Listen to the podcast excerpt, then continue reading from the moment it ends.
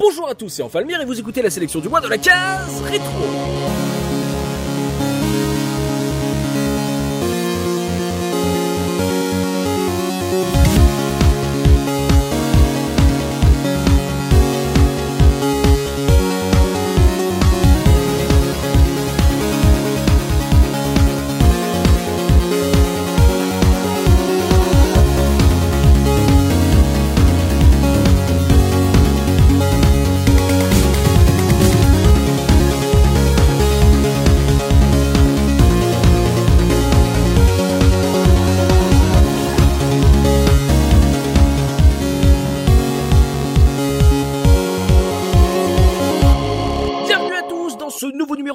Sélection du mois et aujourd'hui je suis avec Soubi Cool. Comment ça va Soubi? Salut tout le monde, ça va nickel. On est également avec Biscotte. Comment ça Biscotte? Ça va super. Bonsoir, bonjour. Bonjour, ça dépend de La totale. vous nous écoutez, la totale, la complète, Voilà. jambon fromage. Nous sommes également avec JP. Comment ça JP Mais bonjour, ça va très très bien. Et notre ordinosaure Tosmo. Comment ça Tosmo? Ça va, ça va, salut tout le monde. Alors pour cette nouvelle émission, on vous a concocté une sélection spéciale Point and Click, 5 jeux rétro à découvrir ou à redécouvrir si vous êtes en manque de jeux d'aventure en cette fin d'année. Voilà, je rappelle vraiment, hein, euh, vous, connaissez, vous connaissez maintenant le concept, mais je, je le rappelle pour ceux qui nous découvrent, hein, c'est euh, on vous fait une sélection et pas un top. On va pas vous proposer les 5 meilleurs Point and Click ever, c'est vraiment euh, un petit florilège euh, de vieux jeux en fonction vraiment des goûts et des choix de nos chroniqueurs. Certains vont prendre leur incontournable, d'autres leur Madeleine de Proust, peut-être certains plaisirs coupables. Voilà, c'est vraiment la surprise en fonction de l'humeur et des, choix des chroniqueurs qui sont présents dans cette émission. On va commencer tout de suite avec le premier jeu de cette sélection, le premier point and click, et c'est ton choix JP. Quel est le jeu que tu as envie de conseiller à nos auditeurs ce mois-ci? Alors moi je voudrais leur conseiller un jeu euh, qui a déjà été traité dans un podcast de la case rétro. C'est un jeu qui est sorti le 30 octobre 1998. Souvenez-vous, on, on était champion du monde à l'époque. Le monde était beau, j'étais jeune et fringant. T'étais né T'étais né Alors j'étais j'étais né, oui, j'étais pas très vieux, mais j'étais né, s'il vous plaît. Ouais, mais tu vois, on est encore champion du monde et tu es toujours euh, beau et fringant. Ouais, fringant. Mais on, hein. on aime bien les trucs en 8 pour être champion du monde. Hein. Exactement. On, est, on, est, mal barré pour la prochaine. Euh, alors moi je vais vous parler du coup d'un jeu Lucas Arts euh, développé et édité par Lucas Arts. Je vais parler de Grim Fandango. Euh, c'est c'est marrant parce que sur euh, j'ai l'impression qu'en ce moment je reviens sur beaucoup de, de des premiers jeux que j'ai fait et je crois que Grim Fandango ça re, ça revient pareil à un des tout premiers jeux que j'ai fait euh, quand on avait prêté un mon oncle à l'époque avait prêté un PC à mes parents, mhm. un vieux PC sous Windows 90 2018 je crois, qui fonctionnait pas très bien, mais on, une amie de ma sœur nous avait prêté quelques CD verbatim oh. et il y avait euh, il avait Grim Fandango dedans. Mhm. Et je suis tombé amoureux du jeu même si je dois le confesser c'était un jeu que j'aime d'amour mais que je n'ai jamais terminé parce que j'ai été traumatisé à l'époque par le jeu ah. par le fait que je n'avais absolument pas la notion de logique de point and click. Du coup je suis resté bloqué très très rapidement dans le jeu euh, pour dire j'ai jamais passé pour ceux, ceux qui ont fait le jeu euh, verront la première partie se passe dans, dans l'immeuble de de de, de Manny Calavera je vais peut-être parler un petit peu de l'histoire quand même avant de parler de, de ça. L'histoire c'est ça se passe au pays des morts très inspiré par esthétiquement par le la fête des morts euh, mexicaine. Mhm. et on joue un perso le personnage de Manny Calavera qui est une personne qui est chargée de vendre euh, un moyen de transport pour les âmes euh, histoire qu'elles quittent ce monde et qu'elles aillent vers euh, le, le, le paradis. Alors en fonction de euh, vos moyens, vous soit vous y allez en train, euh, le train exceptionnel, et vous y allez en trois heures, soit vous êtes un, un, un clodo et vous avez une canne avec une boussole et euh, bah allez-y prenez la route quoi. Vous arriverez peut-être un jour. Mhm. Et il y a une histoire de conspiration là-dedans. euh, et encore une fois, je dis ça, je pourrais même pas aller plus loin dans l'histoire parce que j'ai été tellement frustré que je me suis pas vraiment renseigné sur le ce qui vient après. Alors que j'ai écouté le podcast de, de la case en plus hein, que, que- Tu t'étais pas encore dans l'équipe euh, à cette époque? Euh, je me demande, je crois que j'y étais pas et que j'avais été frustré d'ailleurs parce que à l'époque l'invité euh, qui était sur le podcast euh, avait cité très rapidement Heroes of Might and Magic et j'étais là mais pourquoi vous avez pas fait un podcast sur Heroes of Might and Magic? Mhm. Et au final le podcast a été fait euh, en ma présence et j'en étais très heureux. Oh. Oui. Donc du coup Parce que là, je t'écoute, tu dis que t'es bloqué, euh, je vois comment tu racontes le début, t'as été bloqué dans la forêt, toi. ah non ah non non non j'ai même pas été bloqué dans la forêt. C'est-à-dire que moi euh, Non, j'ai été bloqué après 5 minutes de jeu, bordel. Attends, non mais c'est non mais c'est presque ça. Mais parce ça m'a marqué je- par contre. je, je fouillais l'immeuble, euh, j'étais content, voilà, il y avait une super ambiance, les persos étaient beaux, euh, la maniabilité, bon puait un peu hein parce Oh, que ouais. euh, la, bon, la maniabilité de Grim Fandango de l'époque était quand même pas top mais bon je jouais j'étais content on sort de l'immeuble on arrive à la fête on demande au mec de faire des ballons et euh, bah moi je suis pas allé plus loin que la fête en fait Oh merde. c'est ça c'est que c'est à dire que moi j'ai vraiment fait genre 15 minutes de jeu et en boucle j'essayais d'aller dans des endroits et puis euh, la, la, la, la fantastique euh, voix de Manny Calavera qui est doublée par Mario Santilli hein euh, Mhm. Rest in peace Mario Santilli une voix extraordinaire de- du doublage français euh, qui disait non je peux pas faire ça ou non je peux pas aller là ou je devrais peut-être faire ça et moi je, je disais oui j'aimerais bien pouvoir jouer au jeu et je ne comprenais pas donc je n'ai Un, un jour sans fin version euh, JP. C'est non mais c'est ça J'ai c'est ça. refait toujours les 15 mêmes minutes du même jeu. C'était ça. Je refaisais en boucle les 15 mêmes minutes de jeu. Et du coup, bah, plus tard, euh, quand le jeu est sorti, euh, est ressorti sur Steam, euh, je l'ai acheté. Le remaster. Ouais, ouais. Mhm. Et puis bah, j'ai pas voulu m'aider d'une soluce. Ouais. Bah, je suis resté bloqué au même endroit, alors que j'avais 15 ans de plus, quoi. Oh le goût. C'est bon. Donc c'est vraiment. euh, C'était vraiment pas une histoire de une question de jeunesse à l'époque. Hein. C'est vraiment. Euh, Et j'avais-. Il y a un truc que t'as pas compris quoi. C'est ça, il y a un truc que j'ai pas dû comprendre. Après, euh, peut-être rétrospectivement, j'en sais rien. Peut-être que le jeu était buggé, c'était une version verbatim, j'en sais rien. Peut-être qu'il y avait un truc qui faisait que je- voilà. Mais le truc, c'est que ça, ça m'a tellement frustré. C'est un jeu que j'aimerais adorer Oui. et je l'adore, mais pas pour les bonnes raisons. Si tu vois ce que je veux dire. Bah vu où tu es, jusqu'où tu es arrivé, non, je vois pas en fait. Euh, Qu'est-ce que Bah, aimé ouais, En fait, c'est le style. pourquoi C'est tu- le style que t'aimes. C'est le c'est le style, c'est le, le peu de musique que j'ai entendu du jeu finalement, Mm. euh, l'ambiance que j'ai trouvé extraordinaire, l'histoire en fait que je trouve cool aussi, genre euh, euh, son- le mec Le vend des assurances techniquement quoi. Le prémisse. Oui, voilà, c'est ça, le, le prémisse, quoi, le, l'amorce d'histoire qu'on te donne m'a accroché tout de suite. Et, Et ça, t'a contenté, en fait. ça, ça, voilà, Ça c'était, très bien. Un petit jeu où tu joues un, voilà, un agent. euh, J'adore les intros de des- jeu. Je, Après- je suis un passionné d'introduction de jeu. c'est ça. Voilà, je, je, je vais un peu te défendre euh, parce que je, j'imagine que là tu es en train de choquer beaucoup de fans de LucasArts. C'est que j'ai Ouais. un peu comme toi, j'ai acheté euh, la version remaster euh, bah, très peu de temps après euh, qu'on ait fait le, le podcast et j'ai- également je suis bloqué. Moi, je suis bloqué au casino euh, parce que je, juste euh, le casino c'est un endroit qui commence à être assez vaste et je ne sais juste pas ce que je dois faire et, Mhm. euh, et du coup je me suis retrouvé bloqué et je me suis dit ah euh, je vais me lancer un autre jeu et euh, ça va se débloquer tout seul dans ma tête et, et je n'ai toujours pas fini ce jeu c'est à dire que je suis toujours bloqué et je me dis que le quand je vais m'y remettre je vais être obligé de recommencer à zéro parce que là je, déjà qu'à l'époque quand j'étais en train de suivre je ne savais plus ce que je devais faire là ça va être encore pire Ah oui, non, mais là, Ouais, je- bah, genre, il y a JP qui est, euh, qui est sur son ordi, qui gère les, les nouvelles arrivées de bord. Moi, je suis là sur mon casino, en train de gérer mon casino. Je suis, euh, je me rappelle qu'il y a un bateau qui est parti avec une fille, et là, je suis, euh, apparemment, faut que je prenne un bateau, mais c'est tout. Ah, et toi, et je moi, suis tu, toi, tu sais qu'il y a une fille à un moment dans le jeu, parce que moi, par la, secré- le- la- par la secrétaire, euh, j'étais pas au courant. D'accord, ah oui, on, on en est là. Mais je suis totalement d'accord avec toi sur le fait que euh, c'est des univers qui sont ultra charmants, Mhm. mais euh, dans la logique du point and click de l'époque, euh, quand tu le quand tu le fais pas à l'époque, enfin dans tout même dans ce même environnement, des fois t'as vraiment un peu, j'ai vraiment même j'ai même eu le problème avec euh, Day of the Tentacle, avoir des difficultés à, à comprendre exactement ce qu'on attend de moi en Mhm. fait.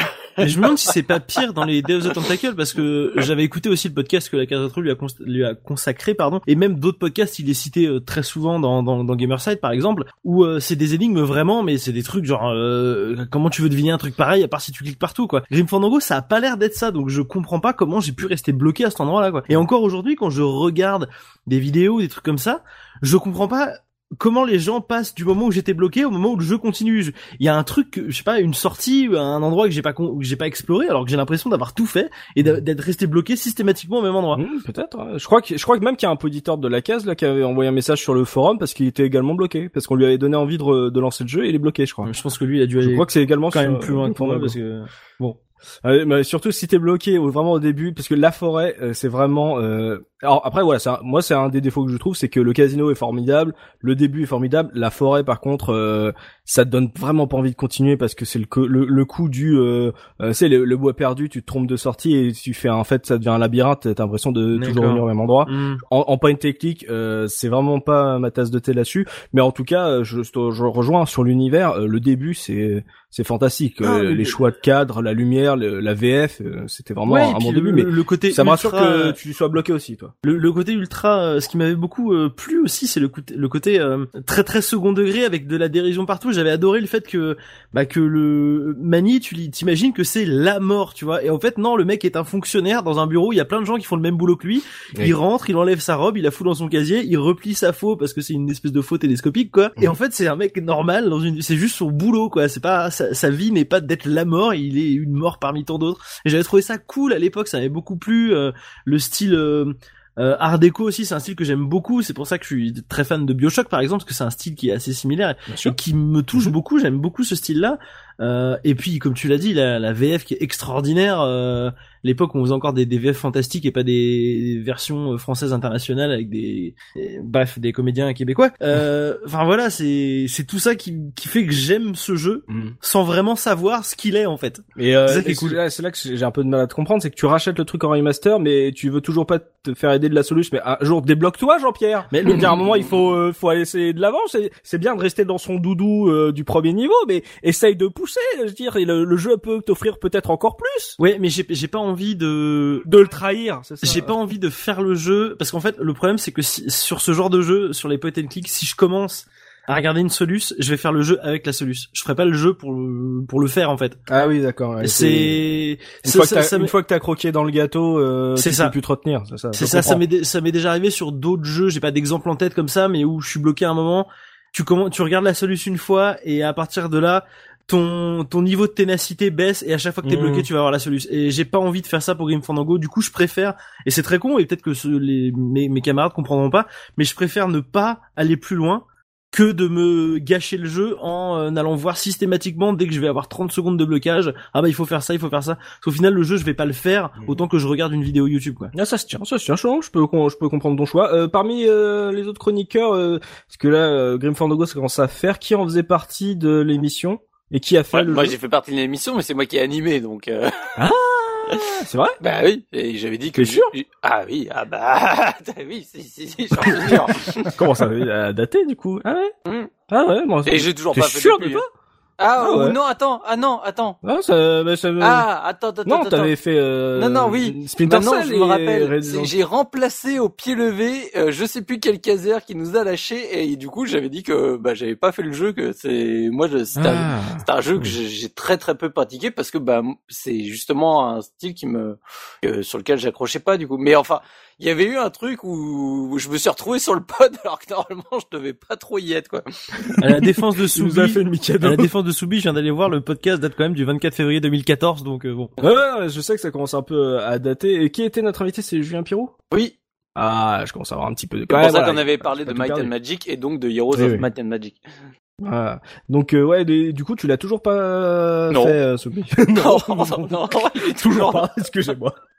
Non, toujours dans la liste des. Mais voilà, c'est de toute façon, moi je l'avais dit à l'époque, le le style m'accrochait pas du tout, donc euh, malheureusement ça a pas trop évolué quoi. Euh, Ah, bah, voilà, quatre ans après, toujours pas. euh, mais en même temps, peut-être, hein, attendons quatre ans de plus. Peut-être que ça va le titiller Hmm. quand Soubi aura fait tous les point and click euh, qui existent. Euh, Biscotte, toi, t'es un gros fan des Lucas Sartre. Euh, celui-là, tu l'as fait? Alors je l'ai jamais, enfin je l'ai pas fait à l'époque parce que c'était la période où j'ai arrêté de jouer au PC. Mhm. Euh, j'étais passé sur euh, sur euh, PlayStation et j'ai acheté la version remaster, mais j'ai pas été très très loin. Mais c'était plus un d'un point de vue technique. Enfin, je suis pas fan des euh, des point and click en 3D. D'accord. Voilà, de manière générale, je, je trouve qu'on perd beaucoup en lisibilité et ça n'a pas le, le, le charme du, euh, du, du point and click en 2D en fait. surtout que le gameplay était pas top à l'époque sur Grim Fandango vraiment si vous l'avez Bon, on est sur un Sur Steam- gameplay à la Resident Evil, en fait. Hein. Bah on est sur euh, bah, si je me trompe pas, je suis même pas sûr que la souris soit utilisable en fait dans le jeu. Hein. Non, tu déplaces Manic. Ouais voilà et du coup bah enfin à l'époque ça m'avait pas choqué quand je l'ai relancé et que tu peux switcher entre gameplay euh, réactualisé et gameplay euh, à l'époque. Mhm. Putain à l'époque euh, vraiment je me souvenais pas que c'était aussi euh, galère quoi. Bah, moi, alors, moi, j'ai un peu moins de problèmes avec ce, ce gameplay parce que je trouve que, bah, en fait, c'est hyper, no- enfin, c'est pas novateur, mais dans le sens, euh, c'est hyper avant-gardiste parce que c'est un, c'est des styles de gameplay, au fait, qu'on retrouve aujourd'hui dans les Dontnod euh, ou dans les Quantic Dream, en fait, Mm. euh, ce système de, de, de mise en scène avec le personnage qui va regarder le, le point d'interaction. Ils avaient, ils avaient déjà capté euh, comment ça allait marcher.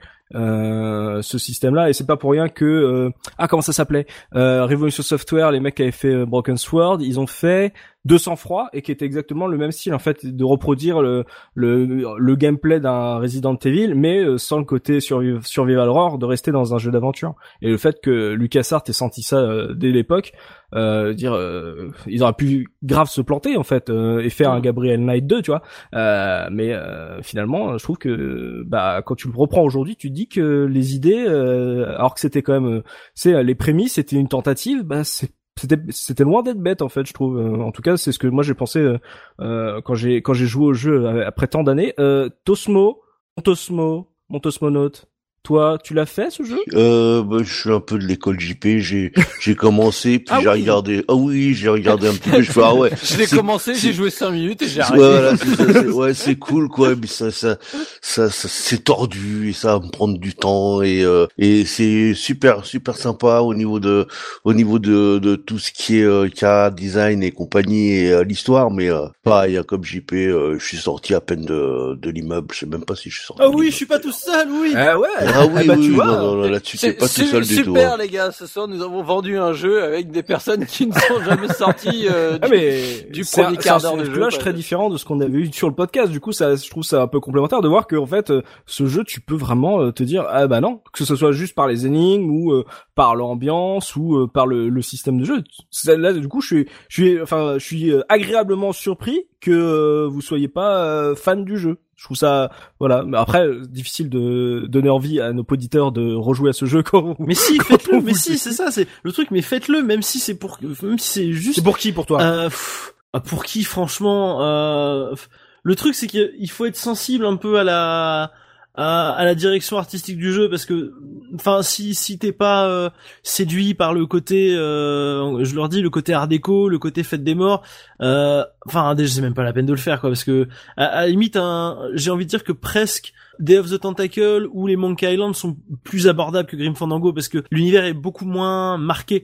Euh, ça reste bon, ok, c'est de la piraterie, ok. Euh, bon, euh, je sais pas si on peut vraiment coller euh, un univers un peu SF sur euh, Day of the Tentacle, mais ça reste des persos qui ont une gueule normale, ça reste des êtres humains assez classiques, alors que Grim Fandango, si si la gueule du jeu te revient pas, c'est même pas la peine de le faire. Oui, puis t'as as aussi une une mise en scène en fait qui qui prenait son temps sur Grim Fandango.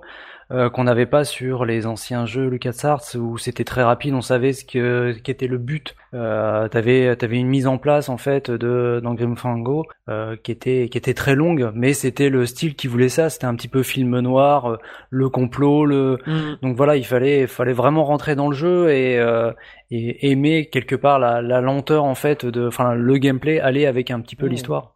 Ok, bon, en tout cas ouais, bah moi j'aime bien. Enfin, je suis content de voir que vous avez une approche très différente de ce qu'on a vu sur le podcast. Du coup, moi qui me disais bon, JP va nous faire une redite genre hey, je n'étais pas là, mais j'avais envie quand même d'en parler. Bah là, du coup, tout le monde un peu. non, pas du tout. non, j'avais pas du tout envie d'en parler. Je suis bloqué. Mais j'aime bien, j'aime bien le jeu, mais je suis bloqué. JP, je, je, te sais un peu joueur comme ami. Euh, Est-ce que tu peux t'engager Voilà, si tu t'engages à arriver jusqu'au casino, je m'engage à terminer le jeu. Oula, oula, oula. Alors, est-ce que est-ce que t'es en train de me demander d'aller jusqu'au casino sans Solus? Sans Solus. Oula.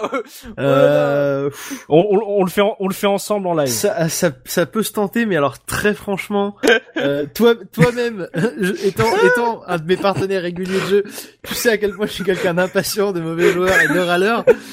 Euh, ça me vend du rêve en, en termes de live. Est-ce que t'es en train de dire me vend du rêve hein? Ça risque d'être euh, bon. Bah dites-le encore dans les commentaires. je sais que j'y peux. Bah, je sais pas sur quoi tu t'engages. en tout cas, ouais. Bah, faisons. Voilà, je lance le truc. Faisons-le ensemble. Essayons de le terminer ensemble. Ça pourrait être très très drôle euh, de voir les gros fans de LucasArts euh, nous nous chier à la bouche ouais. parce qu'on n'arrive pas à comprendre oui. Ok, bon. T'es pas les bien loin, mais en tout cas le, le jeu t'a quand même marqué. Est-ce qu'il t'a marqué aussi au niveau de de sa bande son en termes de, de musique? Parce que là, comme on a dit l'univers est marqué donc euh, euh, est-ce que tu as été réceptif à ce qu'ils ont proposé? Euh, Oui oui j'étais très très réceptif à la bande son je pense que c'est c'est peut-être à cause de ce jeu-là que j'aime beaucoup cette ambiance sonore euh, euh, je sais même pas vraiment comment comment on peut qualifier ce style de musique. Je suis pas très calé sur les les styles un petit peu euh, exotiques comme ça, l'espèce de jazz un peu euh, jazz hispanique quoi, quelque chose comme ça. J'aime bien ce genre de musique mais j'aime surtout celle de Grim Fandango. Euh, je sais pas si euh, si ma sensibilité s'est développée au point d'aimer en particulier écouter ça, les mariachis et tout, mais euh, mais la musique du jeu m'a beaucoup touché. Euh, vraiment, c'est un truc que j'aime beaucoup beaucoup écouter. Ouais. Hmm, ouais, donc euh, ouais, ça, ça, t'a- ça, ça a bien fonctionné sur toi, alors que t'es pas forcément euh, fan de base de, de ce style. Et euh, bah, du coup, vu que tu, il faut quand même vendre, essayer de donner un peu envie à ceux qui euh, n'ont jamais euh, avancé le premier niveau comme toi, euh, voilà, d'aller un peu plus loin, de, de se, for- se forcer à, à, à découvrir le jeu. Qu'est-ce que tu leur proposes comme musique? Alors avant de leur proposer la musique, je me faisais une petite réflexion alors qu'on est en train de parler là. Euh, vous Oui. me dites si je me si je me trompe, mais est-ce que Grim Fandango et Monstre et compagnie, c'est pas un peu la même histoire? Grim Fandango et Monstres et compagnie? Ouais, je, en, en en parlant comme ça, je me suis fait la réflexion le le Bah, croque-mitaine, que tu, tu crois que c'est une seule entité alors qu'en fait il y a plein de croque-mitaines comme pour la mort, il y a un complot avec les non, je sais pas. Mais oui, c'est très Pixar euh, comme euh, fonctionnement. C'est Coco aussi, tu vois. C'est tu, tu mélanges Monstres et compagnie et Coco. C'est euh, on, on est là-dedans. D'accord, parce que j'ai pas vu Coco, hein. c'est vraiment le, le coup du complot en Ah. fait qui m'a fait penser à ça. Mais bon, bref. Mais Coco, euh, c'est bah déjà c'est le même univers euh, sur le royaume des morts, mais aussi le côté très administratif Mhm. aussi. Il y a genre des bureaux de d'entrée et de sortie des morts et trucs comme ça. Mais je me Très suis chouette, Coco. Ah, je me, je me souviens d'ailleurs que sur le podcast qu'on avait fait sur Psychonaut, j'avais dit que j'avais beaucoup aimé le niveau euh, avec le, le taureau là où on se poursuit Mhm, dans la ville et c'est peut-être justement parce que j'ai bien aimé le style graphique de Grim Fandango que j'ai adoré ce niveau là. Ouais, possible. Peut-être que ça m'a marqué un peu. euh, Bref, on s'en fout. euh, passons à la musique. passons à la musique. Alors, euh, faut savoir que la musique a été composée par un homme qui s'appelle Peter McConnell. Je vais pas Mhm. vous faire toute sa biographie puisque elle a déjà été faite dans le podcast Grim Fandango numéro 47. Euh, je vous invite à aller le réécouter. 47. Eh, ça remonte, hein. Ah, grave. On se sent vieux comme ça. Bon, moi j'étais pas là donc je m'en fous. Euh, donc qui a composé la bande originale de, de Grim Fandango. Euh, je vous ai choisi euh, un titre qui s'appelle Casino Calavera. Ça tombe bien puisque Casino tu y étais bloqué. Ah. Et je crois que c'est je crois que c'est ma piste préférée en fait de, de toute l'OST, celle que je connais le mieux. Pour moi, Grim Fandango, c'est cette musique-là. Mhm. Ce qui est étonnant d'ailleurs puisque je suis jamais allé jusque là dans le jeu. va, va savoir pourquoi. Petite précision, j'ai choisi de prendre la version remastered euh, de la bande originale parce que la piste était un petit peu plus longue et quand on aime, on compte. Ok, bah on s'écoute ça et puis évidemment si vous voulez avoir des gens, si vous des gens qui adorent le jeu, forcément comme comme JP l'a dit, il y a le podcast 47 avec des gros fans du jeu, donc ça vous fera, euh, on va dire un, un second euh, son de cloche. Et ben on s'écoute la piste choisie par JP, on se retrouve tout de suite après.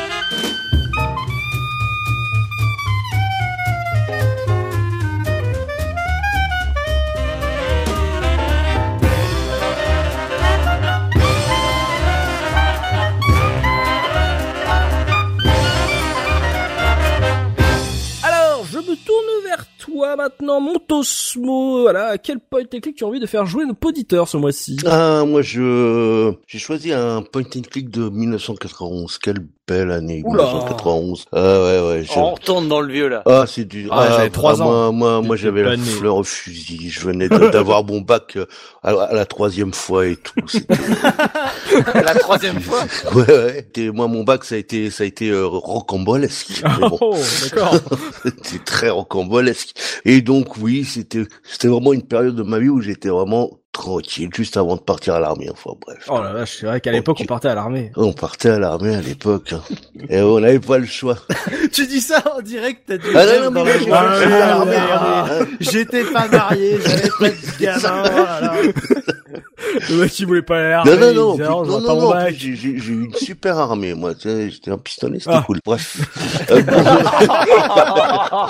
non. Ah, là, là, on, là, on replonge dans une ancienne époque, là. oui, oui, oui, Ah. non, mais bon, on va Ah, quand même parler du jeu. pays. Ouais, on va quand même parler Mais quel jeu Alors, quel jeu? Donc, Goblins de Cocktail Vision. D'accord. Donc, c'est sorti en 91, ça a été fait par euh, Muriel Tramis pour le pour le scénar, pardon, et euh, Pierre euh, Gilotte pour euh, tout ce qui est C'est graphique. français, ça? Ah oui, c'est Cocktail Vision. Ah ouais. Co- bah, Cocktail Vision, c'est euh, c'est Emmanuel, quoi. C'est le jeu Emmanuel. Ah oui, entre Ah, autres. Emmanuel. D'accord. Attends, t'as dit quoi, Muriel Tramis Oui. Ah oui, donc c'est celle qui a été euh, décorée il y a pas très longtemps, qui a fait un Tout podcast fait. chez Gamecult et qui a été euh, d'accord, ok, et qui est euh, responsable d'Adibou. Voilà, c'est ça. Ok, formidable. Tout à fait, tout à fait. D'accord, Goblins, euh, je savais pas que c'était euh, Goblins. Je croyais que c'était un dungeon crawler anglais, tu vois. Bon là. enfin bref, à l'époque c'est sorti sur Amiga, Atari, DOS et Mac. Euh, D'accord. et puis nos petits amis de Dontnod l'ont sorti en 2010 sur euh, iOS, mais Ah ouais. je l'ai pas essayé. Je, je l'ai pas essayé. Je peux, je vais pas, je vais pas pouvoir te dire ce que ça vaut. Bon, en tout cas, c'est bizarre que ça soit, ça appartienne à Dontnod aujourd'hui. Euh, euh, non, euh, c'est Dotemu. Ah, Dotemu. ah, Dotemu, pardon. euh, ok. On en a, on a Ah là, parlé de Dontnod. donc, euh, Dontnod multi-univers, j'étais en train de dire, oula. non, non, non. Ok. Ouais, comme on a parlé. l'a. Ouais, ouais, donc voilà quoi. Alors, qu'est-ce que c'est que ce petit jeu? Bah, en fait, c'est un point and click, mais c'est surtout,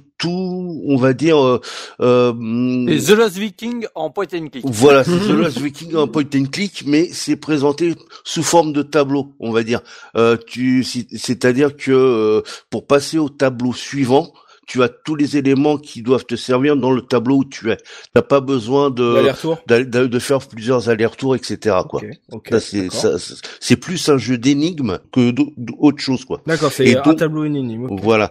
Donc l'histoire, c'est notre, euh, c'est le roi, le bon roi Angoulaf, qui au cours d'un repas euh, commence à devenir complètement fou, il pète les plombs. Mais en fait, nous, on peut voir que c'est euh, un sorcier en fait qui l'envoûte. Mhm. Et la cour bah, envoie euh, trois petits lutins pour justement demander l'aide du sorcier Niak Mhm. pour pouvoir le soigner. D'accord. Donc bah on a trois goblins qui y vont et ces goblins là chaque chaque perso a en fait un, une habilité différente. Tu vois par exemple Oups c'est, euh, il s'appelle Oups c'est l'intellectuel.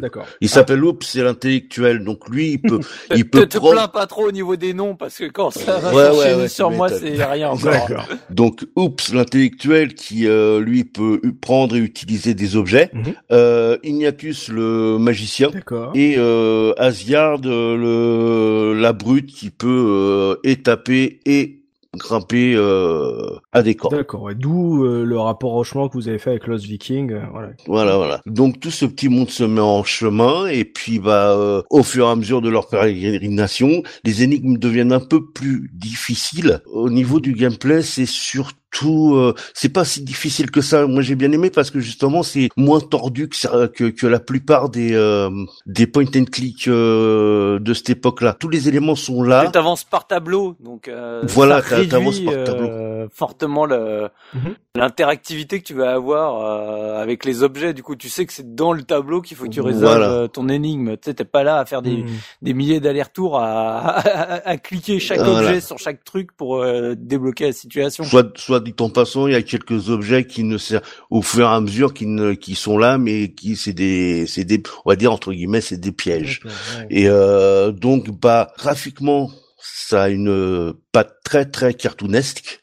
Et c'est ce qui m'a vachement plu quoi. Et puis bon bah les les interactions entre les personnages euh, sont assez rigolotes parce que c'est pas parlé, enfin c'est dans une langue euh, on va dire inconnue, donc c'est assez marrant. Mhm. Ça sera par contre dans les deux les deux suivants, ça sera déjà euh, bah euh, en français. Mais euh, là c'est c'est c'est beaucoup plus plus plus plus rigolo quoi justement à à écouter. Ça se joue à la à la souris, genre tu choisis ton personnage, et tu dis va faire ça, actionne ça, ça? Voilà, c'est-à-dire que tu prends ton perso, par exemple, on va dire euh, le oups voit quelque chose par terre et euh, va pouvoir le ramasser et Mhm. puis euh, euh, l'utiliser sur un objet ou une personne euh, définie.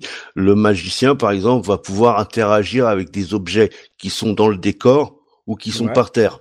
Et pareil pour euh, pour Asgard.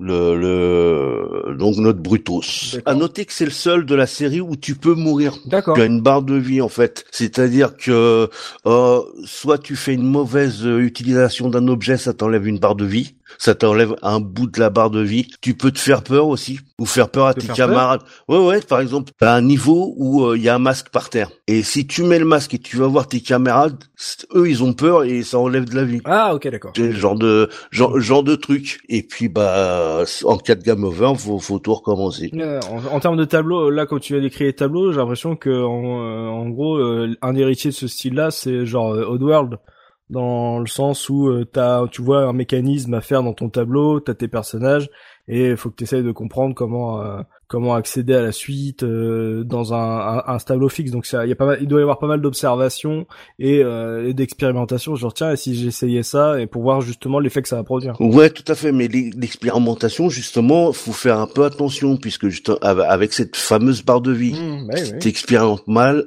si t'expérimentes mal, ça, ça t'en enlève. Mais euh, oui, euh, en observant, en fait, si tu veux, euh, tu vas tout de suite quasiment voir ce qu'il va falloir que tu prennes dans le tableau. Mhm. Le seul truc, c'est que la, la manière ou comment tu vas t'y prendre pour aller le chercher Oui. ou obtenir ce truc-là. Ça va être, euh, ça va être surtout ça, quoi. Après, euh, il y a le- la- les plus grosses difficultés, en fait, c'est, euh, c'est des fois tu as deux actions à faire presque communément avec euh, les persos. Euh, je me rappelle du euh, du moment où il faut capturer un oiseau. En fait, il faut faire euh, une action avec euh, Asgard et tout de suite derrière bien positionné que ton lutin oups soit bien positionné et faire l'action der- der- derrière tout de suite et à l'autre bout du tableau pour pouvoir choper l'oiseau. Ah. Ça c'est un peu chiant. La chèvre de Baphomet n'a rien inventé. Voilà. Petit côté timing, ça existait déjà en 91. Excusez-moi, voilà. Et euh, mais euh, et du coup, par rapport, euh, j'ai deux questions en fait. C'est par rapport à l'époque où tu l'as fait. Euh, il était euh, par rapport aux autres jeux d'aventure qui sortaient en même temps, il était euh, vraiment un cran au-dessus. Et la deuxième question, c'est euh, le côté un peu statique des tableaux. Est-ce que tu le conseillerais à quelqu'un qui n'a pas du tout connu cette époque en fait Oui, oui, il est super jouable. hein. Il, en- il, il reste super jouable, super agréable. Euh, Mhm. Si t'as envie de réfléchir un peu devant ton écran, il n'y a pas de souci. D'accord. Alors par contre, sur ta première question, je le mets un peu à part quand même des autres jeux, quoi, parce que moi je suis pas très point and click ou, ou jeu d'aventure, et il m'a quand même plu et euh, Mhm. c'est pas tout à fait pareil, quoi. Je je je pourrais pas t'expliquer pourquoi, mais euh, je le trouve un peu à part de, Bah, dans de, le- de tout ce genre-là. Dans le principe, euh, c'est pas, c'est pas entre guillemets un vrai point and click comme on avait l'habitude de voir euh, dans les LucasArts euh, et, et les autres. Euh, en fait, l'interaction elle est vraiment réduite, à, surtout dans le dans le premier. Enfin voilà, on a un tableau fixe. On a tous les éléments euh, dont on a besoin et on a cette barre qui nous permet pas de de- d'expérimenter comme on avait l'habitude de cliquer dans tous les sens, essayer un petit peu un petit peu tout Mhm. parce que sinon c'était le game over et on recommençait le, le niveau. euh, les sauvegardes se faisaient vraiment euh, par par niveau. Ouais. Oui, et il me semble que j'ai lu ça quelque part, je pourrais pas te dire où, mais il me semble que il voulait que le jeu euh, soit jouable par des enfants. D'ailleurs euh, c'était euh, quelqu'un qui était sur Adibou euh, et d'autres trucs euh, éducatifs. Au départ, je crois qu'il voulait que ça soit joué par par, que, par par des jeunes enfants, enfin que des enfants puissent y jouer. Donc d'où la sim- simplicité du truc. Bon, je trouve ça quand même un peu raide pour des enfants quand même. C'est en, en fait la barre de vie euh, te dit en gros euh, arrête- ne clique pas n'importe comment pour essayer de réussir au pif.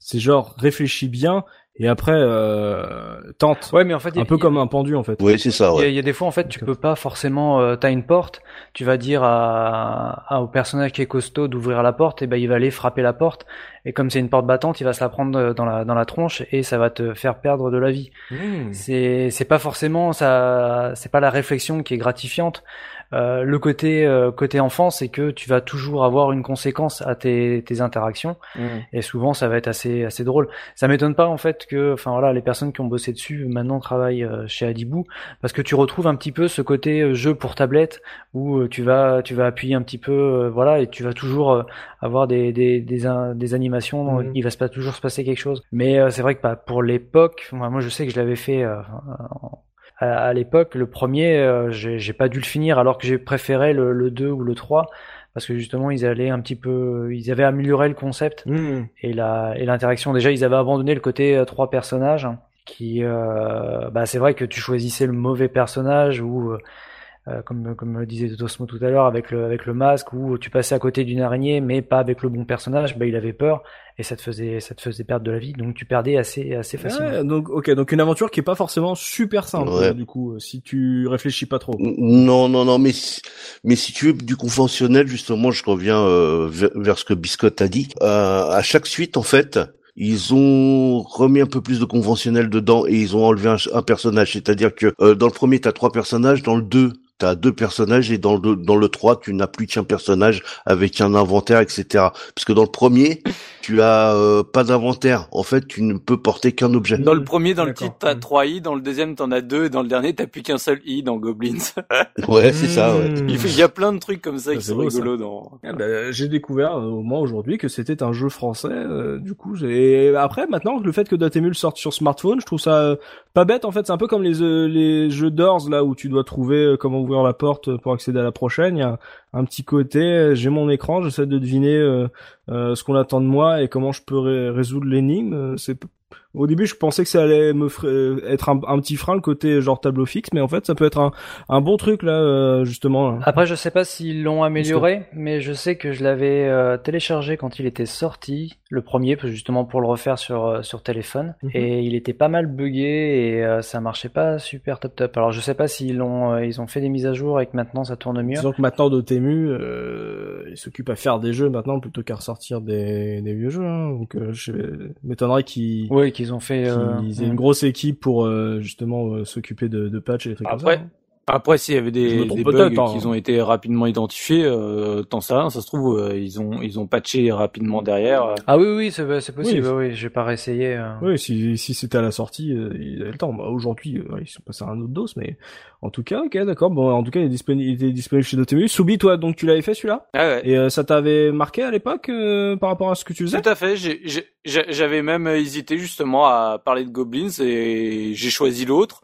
Et en fait, quand j'ai vu Tosmo après mettre Goblins dans, la- parce que je me suis prononcé en premier, quand j'ai vu après le mettre derrière, je fais bon, bah bon, il, il sera quand même dedans. Oui, non, ça m'avait, ça m'a marqué comme ses suites et comme le jeu que je vais parler juste derrière. Donc euh, ceux qui connaissent du coup le, ils savent très bien de quoi je vais parler. Euh, mais voilà, c'est moi ça m'avait beaucoup plu et j'aime ce côté justement écran fixe parce que euh, des fois le fait que bah, finalement ce soit j'ai envie de dire, en environnement ouvert au niveau des énigmes, bah ça ça fait perdre euh, la rythmique des jeux et moi j'aimais bien que sur celui-là ce soit très concentré et voilà tu tu sais qu'il faut que tu c'est c'est, c'est, c'est presque un crazy machine, c'est-à-dire que tu sais que c'est dans ce que tu as là en face de toi qu'il faut que tu trouves la- le bon agencement, quoi. Donc euh, la bonne configuration pour arriver au bout du, du tableau. Donc euh, ça, ça me plaisait beaucoup. En tout cas, ça m'avait beaucoup plu à l'époque. Ouais, c'est vrai, ça, ça peut être euh, intéressant. Du coup, ouais, ça me donne envie de regarder au moins comment ça, à quoi ça ressemble, parce que euh, le côté, euh, je, je sais- tu sais que tu vas pas te perdre euh, pour essayer de trouver ce que tu dois faire euh, dans un endroit où tu n'as plus rien à faire. Bah, là, du coup, là, ça, ça me titille un petit peu là, du coup. Euh, JP, avant que Tosmo nous parle de la musique, euh, est-ce que toi, est-ce que tu l'as fait? Oui, bah ouais, ouais, 91, j'avais moins un an, je l'ai fait à la sortie et euh, c'était c'était vachement euh, novateur. pour les- non, euh, non seulement je l'ai pas fait et en plus, je crois que je le ferai jamais parce que vraiment, là, je peux pas blairer le style du jeu graphiquement, quoi. Ah ouais? C'est, ah, je dois le confesser, ouais, vraiment, j'ai des images sous les yeux, je le trouve pas laid, mais c'est vraiment un truc, moi je pourrais pas quoi. C'est beaucoup trop. Ça devient trop vieux pour toi? Ouais, non, c'est même pas une question que ça devient forcément trop Ah, vieux. euh, C'est, j'aime pas la gueule qu'il a, j'aime pas la direction artistique, il me plaît, il me plaît pas quoi. Pi- Pi- Pierre Gillard, il a un style extrêmement particulier. hein. C'est. J'aime pas du tout. J'aime pas du tout. D'accord. Mais cela dit, euh, petite anecdote, euh, parce que quand euh, Tosmo a parlé de Goblin, j'ai entendu un truc là-dessus il y a il y a quelques temps, je sais plus, je sais. Et du coup, j'ai réussi à retrouver. Alors, c'est sur Goblins 2. Mais quand même, du coup, c'est quand même marrant. Parce que euh, j'avais, en fait, les développeurs de, de Goblins 2, ils ont fait un jeu, euh, un jeu publicitaire euh, sur les bâtonnets de poisson Croustibat et en fait, ils ont juste refait Goblins 2 avec euh, des pubs Croustibat dedans et ils l'ont vendu au Portugal. Et j'avais vu ça sortir. T'es t'es sérieux? Oui, Faut oui, que je mette la main. Le portugais se réveille. Ouais. Je te jure, je te jure, j'ai les, j'ai les images sous les yeux où tu. Dit a on m'a menti. Bon. Le fabuleux Croustibat Aventure. Bah c'est c'est c'est ça. Alors je je parle pas euh, je parle pas portugais, vous m'excuserez, mais c'est Croustibat Kem te pode banger. Alors je Oh là. qui ah, mais- ah non mais non c'est le slogan, c'est Croustibat qui peut te Ah ouais. pardon. Euh, non mais enfin bref. Euh, du coup c'est marrant. Ah bah oui. Des- C'est le seul truc que je connais de Goblins, ça m'avait fait rire déjà quand je l'avais vu, et là ça me fait encore plus rire que Tosmo en parle, ça m'est revenu, et je ferai jamais le jeu parce que j'aime pas euh, la tête. T'aimes pas les Croustibat. Ouais, c'est ça. Non. Mais cela dit, euh... Mais ça peut plaire, ça peut plaire à Biscotte, hein, lui qui était un grand fan du jeu Pépito. Euh... Ouais, non, il y a, Ah bah, il y a des ouais. limites quand même au bon goût. Hein, mais, mais cela dit, ce que Tosmo disait, à savoir que c'est presque pas un point and click parce que c'est des tableaux à résoudre plus que des trucs où tu dois travailler une clé à molette pendant euh, 50 minutes avant de savoir quoi en faire.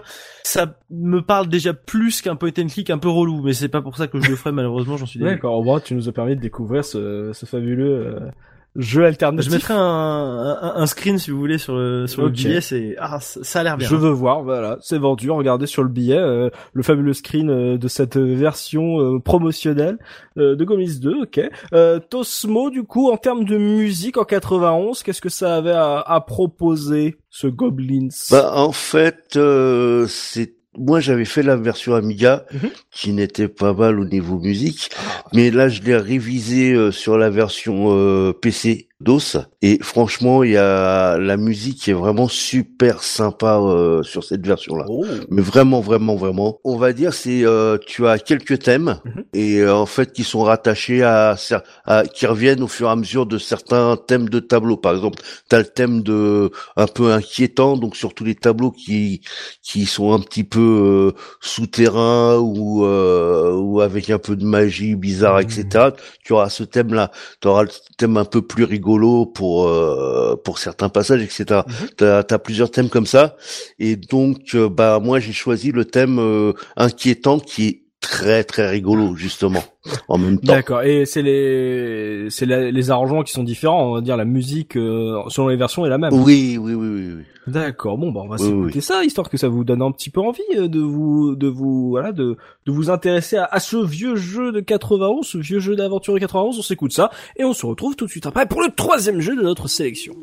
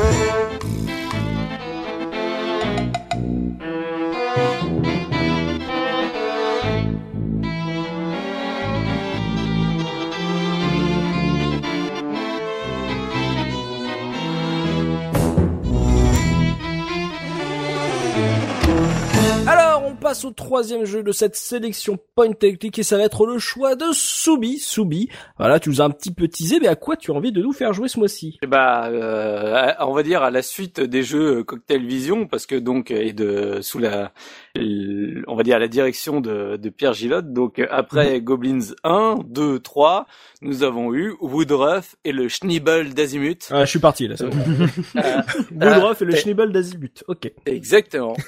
Et ben le, le, le- le jeu est à l'image du titre. hein. Ah. Voilà, c'est- si tu bah, si tu comprends le délire du titre, et bah du coup tu comprendras le délire du jeu. Donc euh, bah comme je disais, c'est vraiment en fait le c'est la création suivante hein, donc euh, de de, de l'auteur. Alors euh, je- je- J'en profite pour placer un petit mot euh, pour la vidéo qu'avait réalisé Edward. Alors Edward, on s'est un tout petit peu moqué de lui euh, pendant le podcast de Rick euh, Dangerous euh, par rapport à comment il le prononçait dans sa vidéo quand il avait fait une vidéo dessus. Par Mhm. contre, la vidéo qu'il a fait sur Woodruff, je vous invite vraiment, mais vraiment à aller la voir parce que des fois de temps en temps, il arrive à choper, bah, on va dire des interviews des personnes à l'époque et notamment bah, sur Woodruff, il a pu avoir une interview de Pierre Gilotte qui explique, qui, qui revient bah du coup sur euh, le développement du jeu, sur quelques, sur même sur son histoire, sur ce qui lui est arrivé et tout. Et du coup, c'est extrêmement intéressant. C'est une Mhm. très très bonne vidéo. Et donc, euh, bah si vous voulez justement découvrir Goblins, Woodruff, tout cet univers, bah je vous invite vraiment à aller voir cette vidéo qui est très très bien faite. Et donc, bah Pierre Gillode, euh, justement dans dans cette vidéo parle notamment de son style graphique et du fait que bah il a il lui-même reconnaît qu'il qu'il a un style de dessin extrêmement particulier. Et bah du coup là, on se retrouve euh, dé- déjà si je, si JP n'aimait pas trop Goblins, je pense que s'il va voir les images de Woodruff, il, il va encore moins aimer parce que bah là pour le coup, c'est complètement son son style euh, BD euh, graphique à lui qu'il a développé où là avant autant dans Goblins les personnages étaient petits, pixelisés tout ça donc euh, sais ça se fondait encore dans dans le décor. Là t'es dans du 100% euh, Pierre Gillode. Et donc, quelle est l'histoire de ce Woodruff? Parce que je suis sûr que là, tu, tu trépignes d'impatience de découvrir. Le, le titre, vend- Le titre est quand même, et voilà, il, il impose un truc, tu vois, il, il y a il y a une certaine promesse derrière un titre aussi gros. Voilà. Donc, euh, ouais, je veux, voilà, je veux savoir. Donc on, on est dans un univers post-apocalyptique euh, après une, une guerre nucléaire. Les enfin les, les humains sont terrés sous terre le temps que la radioactivité baisse et puis du coup ils décident euh, au moment où ça a l'air pas trop mal de, de ressortir et là au fond d'une jungle ils découvrent alors on va dire une race euh, mutante euh, qui, a euh, érigé une cité qui sont les Bouzouks qui du coup de l'aveu justement de Pierre Gillot vient de l'injure de, de Captain Haddock, de Bashi Bouzouk, qui trouvait ça trop fandard, et donc du coup il a gardé le mot Bouzouk pour créer son sa race de de on va dire d'humanoïdes mutants. Et donc euh, bah ils décident les humains décident de prendre le contrôle de la cité de en gros rendre les bouzouks euh, en mode euh, esclavage parce que les bouzouks étaient un peuple extrêmement sage et totalement pacifique. Donc ils se sont fait Mhm. complètement rouler dessus par euh, par les humains. Et donc du coup nous avons euh, un président humain qui a pris contrôle de la cité. Euh, tous les tous les bouzouks sont en bas de, de la ville en gros dans le bidonville. Eux ils ont érigé une super euh, euh, on va dire euh, une ville plus plus moderne là-haut pour les humains. Et donc tu suis Woodruff qui est un enfant humain le, le fils adoptif du, justement du professeur Azimut qui lui œuvre un peu pour aider euh, les bouzouks à, à se libérer de leurs conditions. Donc il se fait arrêter en pleine nuit par euh, on va dire la, la milice humaine locale et notamment euh, dirigée par alors attends comment il s'appelle le méchant? Purée j'ai un trou le euh. Oh. Donc euh, qui arrive euh, en rigolant, en disant voilà euh, machin, en gros tu tu feras pas ce que tu veux. Il s'acharne sauvagement sur le nounours euh, de du, du héros. euh, dans, il le il le mitraille à coup de à coup de flingue. euh, le, le le héros est caché à ce moment-là.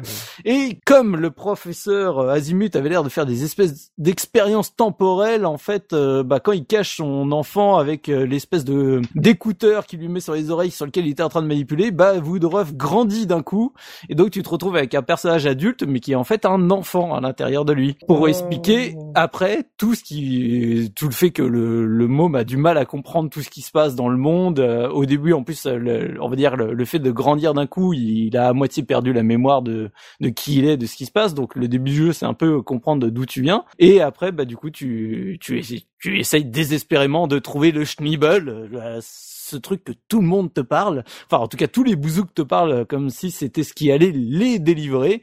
Et donc, tu cherches désespérément à comprendre ce que c'est, où c'est, et etc. Mais bah comme vous l'avez un peu vu dans le titre, dans le scénar, c'est complètement loufoque.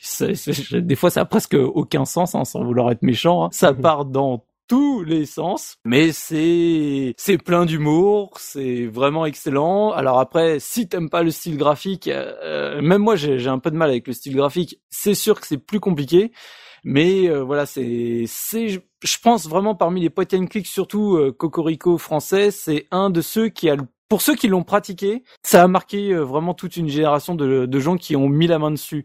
En fait, euh, même euh, Edward, par exemple, disait j'ai fait une vidéo sur ce jeu-là parce que en gros, il recevait une tonne de mails pour lui dire euh, traite Woodruff, c'est important, fais, fais Woodruff quoi. Donc je pense que c'est un jeu qui a une vraie une vraie notoriété parmi on va dire les pas le, le, grand public, mais au contraire plutôt euh, chez les gens qui aiment les jeux de niche.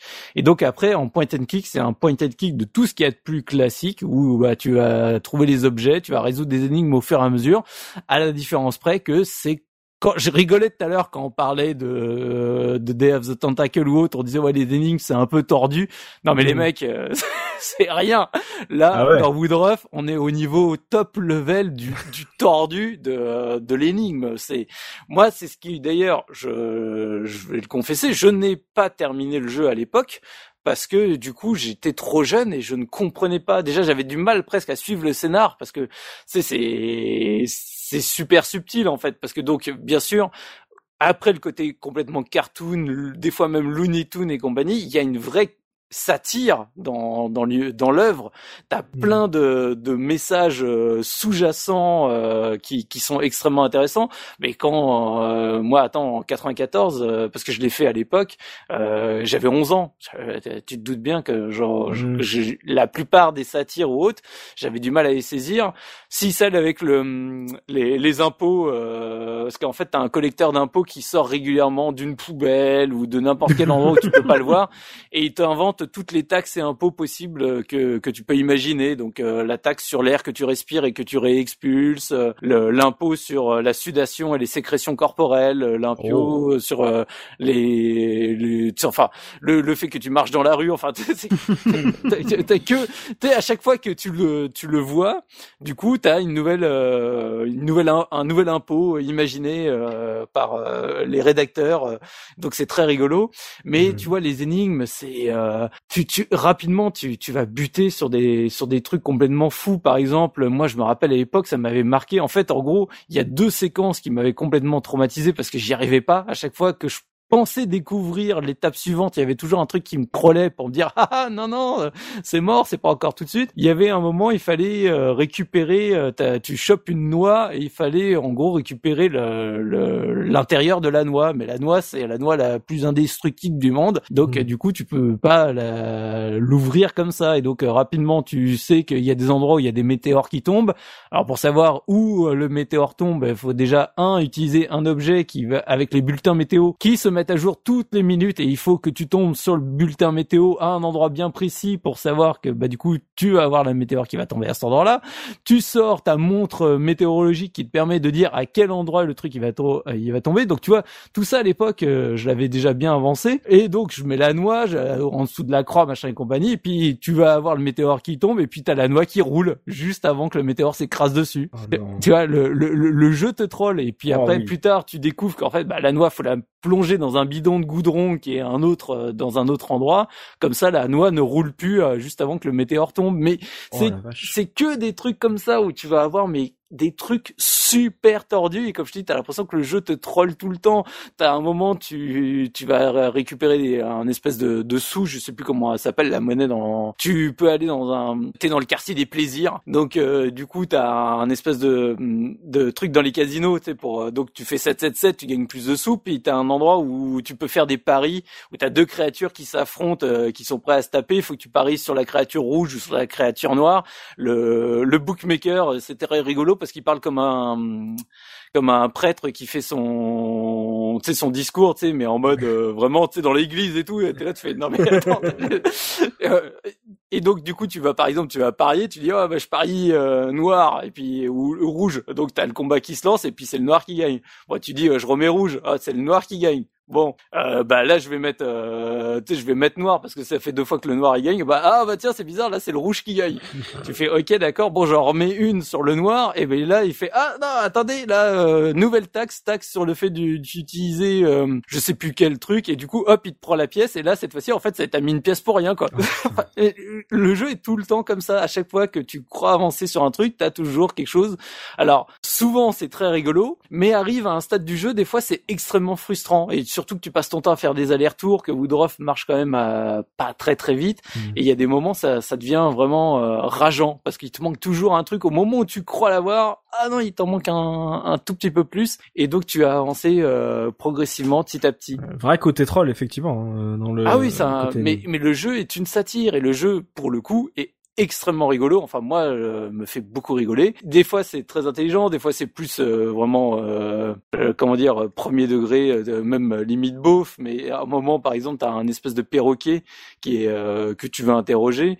il est en train de regarder une affiche sexy, d'une fille qui est de dos en sexy. Donc, tant qu'il, tu le vois, il est en mode en train de zioter l'affiche. Mhm. Donc, tu récupères ton pinceau avec du goudron, tu, tu masques l'affiche. En gros, tu fais un soutif et une culotte sur l'affiche. Donc, du coup, là, il est, il veut bien de parler, il te raconte sa vie et c'est des trucs genre euh, oui euh, avant je travaillais dans tel tu sais c'est un perroquet hein. Mmh. Fait oui avant je travaillais euh, dans tel truc je sais plus c'était quoi. Mais du coup j'ai été viré à cause de ma calvitie postérieure. Et en fait tu regardes et le, le perroquet il a plus de plumes sur le cul quoi. C'est des trucs. Moi c'est je me dis mais j'adore. Ça, ça me fait ça me fait rigoler quoi. C'est complètement couillon mais ça me fait vraiment rigoler. Donc le, le, jeu pour ça vaut vraiment le coup. Mais faut accepter le fait que franchement les énigmes, euh, autant il y en a, c'est, ça reste relativement facile, mais il y en a, tu vas te, tu vas te creuser les ménages pendant je sais pas combien de temps, sachant que le jeu a rapidement la sensation qu'en fait c'est vraiment là pour le coup, tu peux faire toutes les énigmes en parallèle. T'as pas vraiment d'ordre, t'as pas de linéarité mmh, dans, dans la progression, et ce qui fait qu'au début c'est très chouette, mais rapidement t'as l'impression de aussi d'avoir du mal à progresser dans l'histoire parce que bah comme tu peux tout faire en parallèle, euh, en gros ce qui rapidement ce que tu te rends compte c'est qu'il faut que tu réunisses les, les sages euh, Bozouk pour avec le roi machin pour faire avancer le truc et du coup bah ils sont disséminés un peu partout et chacun faut leur ramener un objet bien particulier mais euh, en fait euh, tu quand tu bloques à un truc, tu en fais un autre, puis tu rebloques à un autre truc, donc tu feras encore un autre, etc. Et puis au bout d'un moment, mmh. tu as une tonne d'objets dans ton inventaire et tu sais plus trop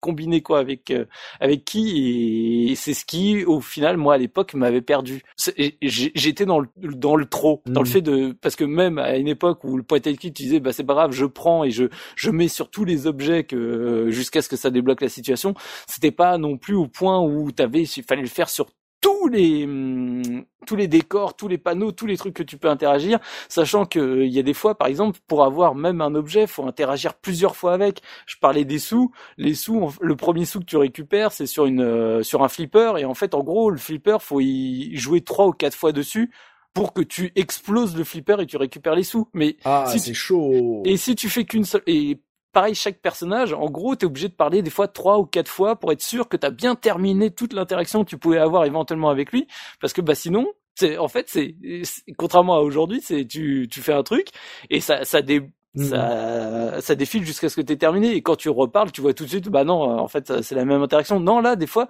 t'as plusieurs interactions de suite qui qui s'enchaînent. Donc euh, faut vraiment euh, des fois s'acharner pour être sûr de, de, débloquer le truc donc euh, c'est voilà c'est c'est des défauts, mais en même temps, je, je, vous invite quand même vraiment à découvrir le jeu parce qu'il est quand même super euh, super cool quoi. Même le redécouvrir, c'est avec un regard adulte. J'ai l'impression qu'en termes d'écriture, euh, tu peux euh, noter des trucs comme tu dis.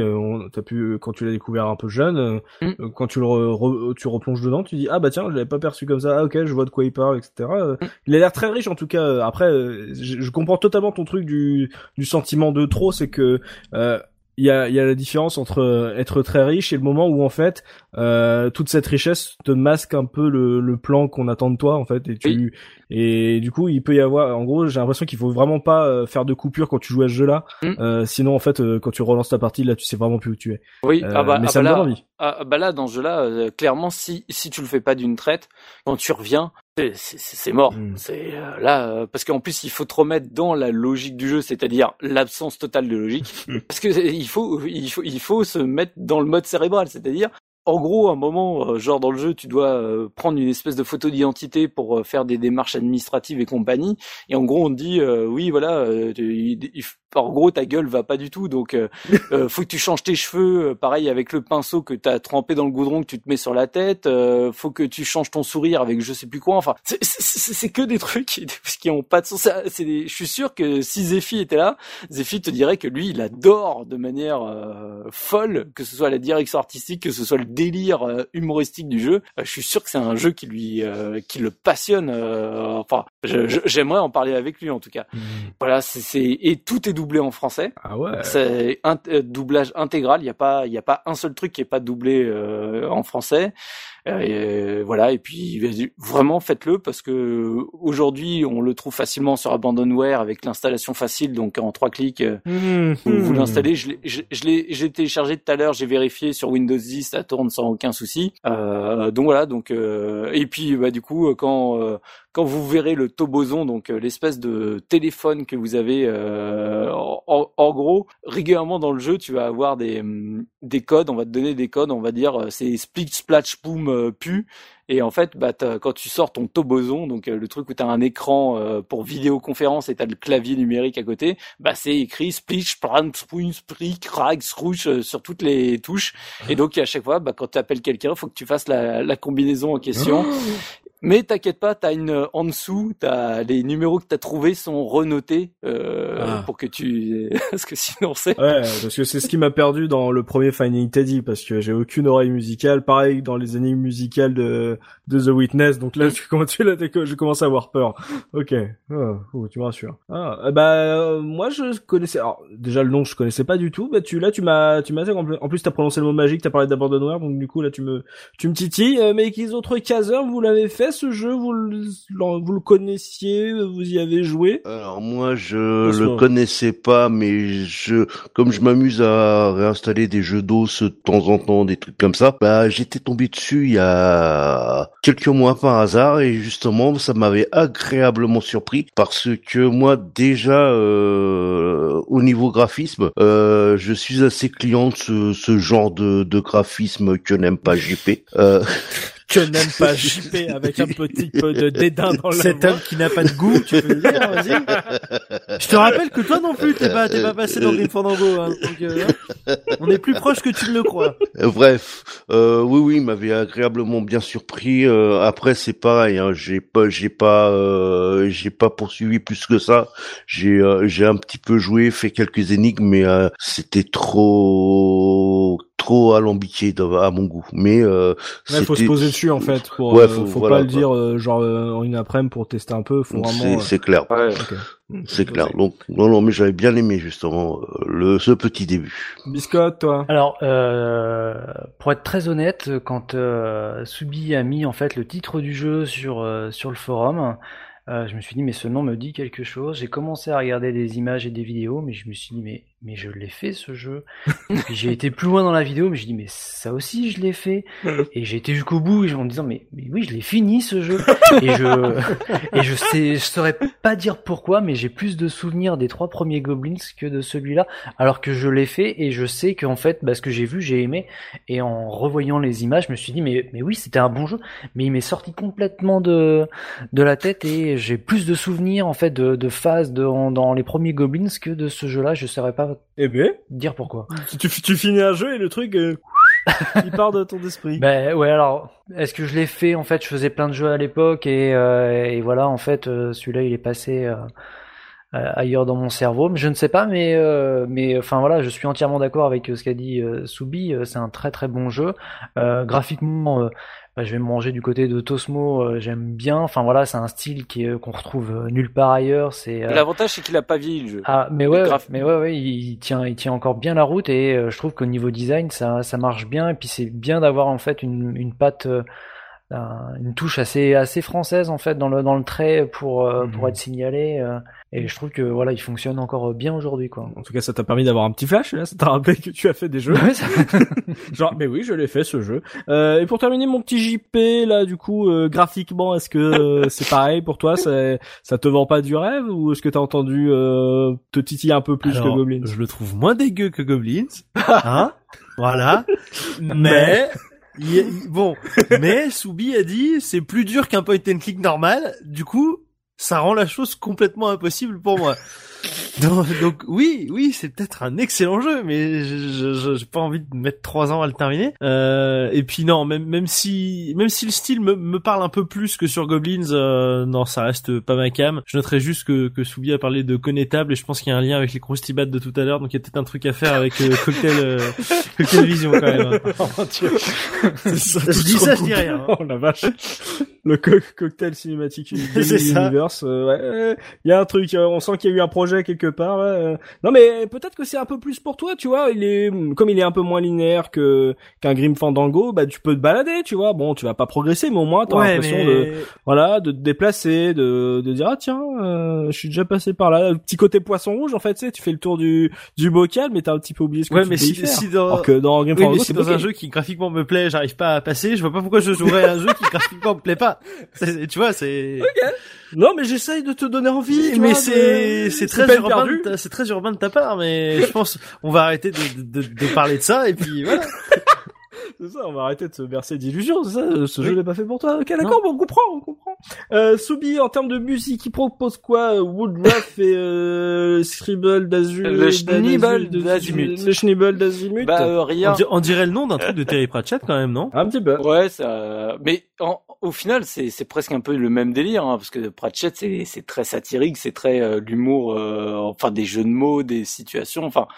Voilà, Mhm. moi, euh, moi je trouve que c'est des, des humours qui sont très proches. Alors après, en termes de musique, je suis très embêté parce que bah il y a que des musiques de de tableaux, mais qui sont en fait, c'est même pas des musiques, c'est c'est des bruits d'ambiance quoi. Donc euh, donc je, je peux pas te mettre euh, si tu vas écouter l'OST. Je, je suis allé, je suis allé vérifier parce que moi j'avais aucun souvenir de musique marquante dans le jeu. Je me suis dit, c'est- je- là en y réfléchissant sans réviser, il y a, y a pas un thème qui me revient. Je suis allé voir l'OST, j'ai fait ouais, je- ok, je comprends. C'est- en gros c'est ouais, t'as t'as des fonds de des fonds de bruit. Euh, enfin, c'est- mais mais non, mais c'est parce que c'est c'est en OST je vous mets le bruit de la Ouais. du tableau 3 du coup, je vais feinter Ah, parce que je, alors on n'aura pas de musique, mais je pense que en ter, enfin en, en, en son pour pour les oreilles, quelque chose qui marque bien. Alors l'introduction qui est assez courte, mais qui te raconte le tout début de l'histoire. Le narrateur, c'est Claude Piépu qui était Oh le narrateur des Shadok. oh, donc, et Panoramix Voilà. Le tout premier Panoramix. euh, ouais, Et donc, voilà, bah, du coup, en termes de voix, pour ceux qui connaissent, c'est- quand même une voix, surtout au niveau de narration, qui est extrêmement connue. Donc, Mm. je vous invite, on va mettre l'intro, euh, donc euh, par par Oh. Monsieur le narrateur, qui est euh, en plus extrêmement bien raconté. Donc, euh, c'est très chouette à entendre. Et moi, j'adore cette intro. L'intro de Woodruff est absolument géniale, graphiquement, au niveau du du son. Euh, enfin, ceux qui ont connu le jeu. Là, on va vous mettre l'intro, ça, ça va revenir direct, c'est obligé. Ça va, ça va faire remonter les souvenirs, ça va donner envie de relancer le jeu, ouais. Mm. tu sais que mon intérêt a augmenté d'à peu près 100% depuis que cité Claude Pieplu quand même Eh ben, en plus, toi qui es familier des intros de Point and Click, ça devrait. ah oui ah bah là je vais la connaître par cœur Ah, l'intro très bon choix de la part de Soubi. Là, je pense que ça va faire euh, remonter de, de bons souvenirs chez ceux qui ont connu ce jeu. Bah, on va s'écouter cette intro. On se retrouve tout de suite après. En ce temps-là, les humains avaient pu enfin quitter les entrailles de la Terre, où ils s'étaient terrés plusieurs siècles pour survivre aux radiations laissées par les derniers conflits atomiques. Au cœur d'une jungle, ils découvrirent les Bouzouks, une race de mutants qui vivaient paisiblement au pied d'une colline. Les humains prirent de force possession des lieux et bâtirent sur la colline la ville de Vlursfonsplaxum. Mais le problème, c'est que Tazlot, à Vlursnakrschlblabal,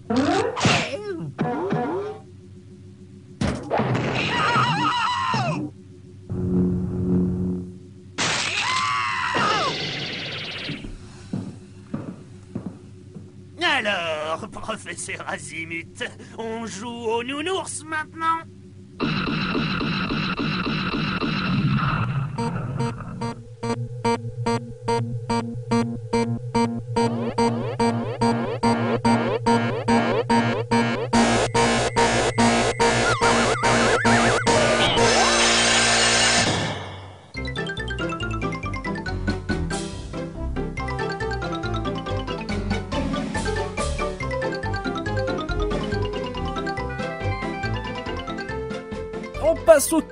jeu de notre sélection et c'est le choix de Biscotte. Biscotte en termes de point and click, on a eu du vieux, on a eu du plus jeune. Et toi, qu'est-ce que tu as choisi pour ta, ta sélection? Quel est, quel est ton choix? Alors, euh, on va aller en 96, en 1996, le 31 octobre précisément, sortait Toonstruck. Toonstruck. Toonstruck, oui. Alors, euh, jeu américain développé par Burst Studio et édité par Virgin Interactive. Mhm. Euh, donc, je sais pas si ça parle beaucoup à, à, à mes comparses. Oui, oui. euh, je, je, je, je vois côté. visuellement. D'accord. Et en fait, je suis, en- je suis en train de me dire qu'on qu'on- qu'on- qu'on a fait une sélection point and click loufoque en fait. Ça, le, le mot loufoque n'était pas précisé au moment où on a fait la préparation d'émission, mais je crois qu'en fait, il s'est mis de manière sous-jacente. Alors j'ai hésité, j'ai hésité pas mal en fait à, euh, au, au choix du titre parce que j'en avais pas mal euh, qui, qui euh, sur lequel j'avais envie de parler. Mhm. Mais euh, bah, je tenais à parler euh, de, de Toonstruck parce que je l'attendais beaucoup à la, à la sortie et euh, je crois que ça a été un, un day one pour moi de pour de l'acheter. Rien que la jaquette, elle est elle est super belle. On a un clown qui est en train de, de crever l'œil d'un d'un lapin avec une Ah aiguille. bah oui. Enfin, un lapin gon- gonflable, Ah bah. hein, je, crois- je tiens à préciser. Mais alors après, je te cache pas que quand tu connais pas le jeu, tu me dis Toonstruck, j'ai l'impression de voir un jeu de cartes PS1. Oui, clairement. En termes de titre, euh, c'est ça que j'ai en tête. concurrent, euh, comment il s'appelle le, le jeu avec euh, sabre tous là le... non mais c'est vrai. Toonstruck, j'ai l'impression d'avoir des, je vois des grosses pièces jaunes qui tournent et tout, avec Ouais, des petits en poids. Ouais. Twisted Metal, c'est un C'est ça, pour les enfants, tu vois, c'est pour les 3 et plus. Alors pas du tout. Euh, vous connaissez euh, qui euh, qui veut la peau de Roger Rabbit? Et ben voilà. Du tout. Non, c'est un petit film, un film, film d'auteur. Alors euh, le jeu. En fait, on va retrouver un dessinateur euh, de dessin animé qui s'appelle Marc Blanc, qui est interprété par Christopher Lloyd. Oh. Alors quand je dis interprété, ce n'est pas seulement la voix, mais c'est aussi euh, le visuel parce que le personnage principal est un vrai acteur Oh, me dis pas que c'est du FMV et du dessin. totalement. oh, ok, là, là oui, on est vraiment au milieu des années 90, là tu me plais.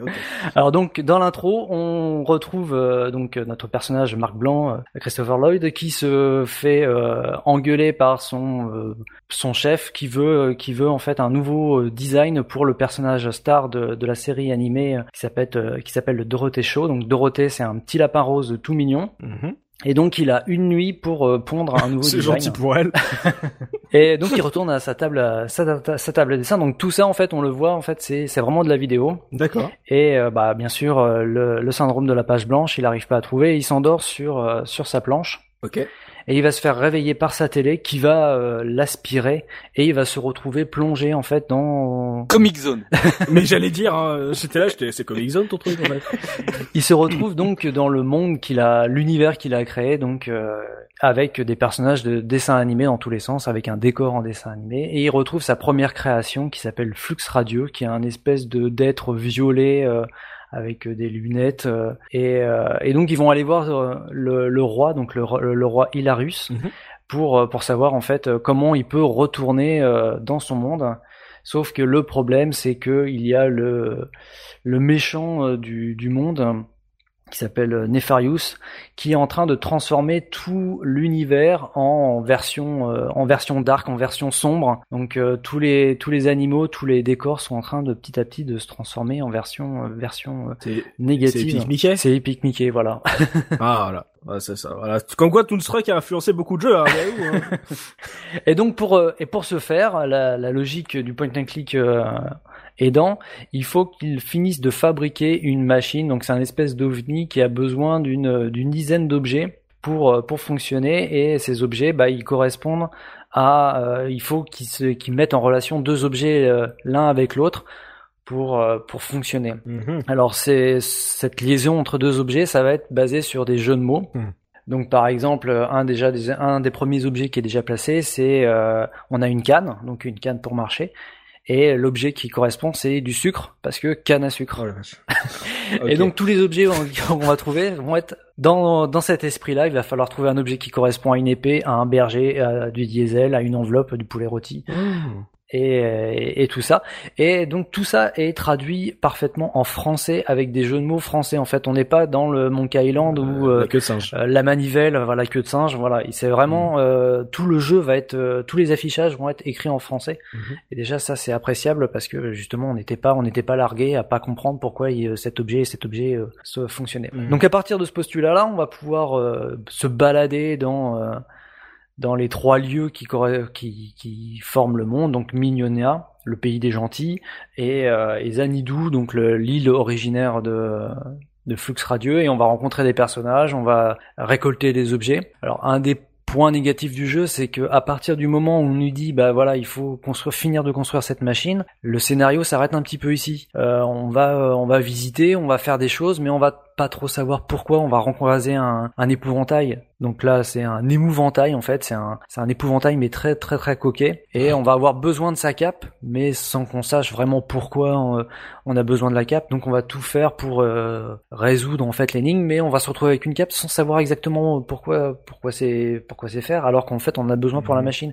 Mais rien ne nous indique en fait que euh, il y a aucun moment on nous dit bah tiens cet objet là ça pourrait euh, fonctionner avec euh, euh, avec la machine. D'accord, ouais. C'est la première partie du jeu qui va faire euh, allez on va dire une dizaine d'heures de jeu. Ah, quand même! Quand même, ouais, parce que ça, le monde est assez grand, les énigmes sont assez euh, assez tordues, il y a beaucoup de choses à faire, et euh, bah, à partir du moment où on a construit la machine, on pourrait croire qu'on a fini le jeu, et non, on va avoir un twist.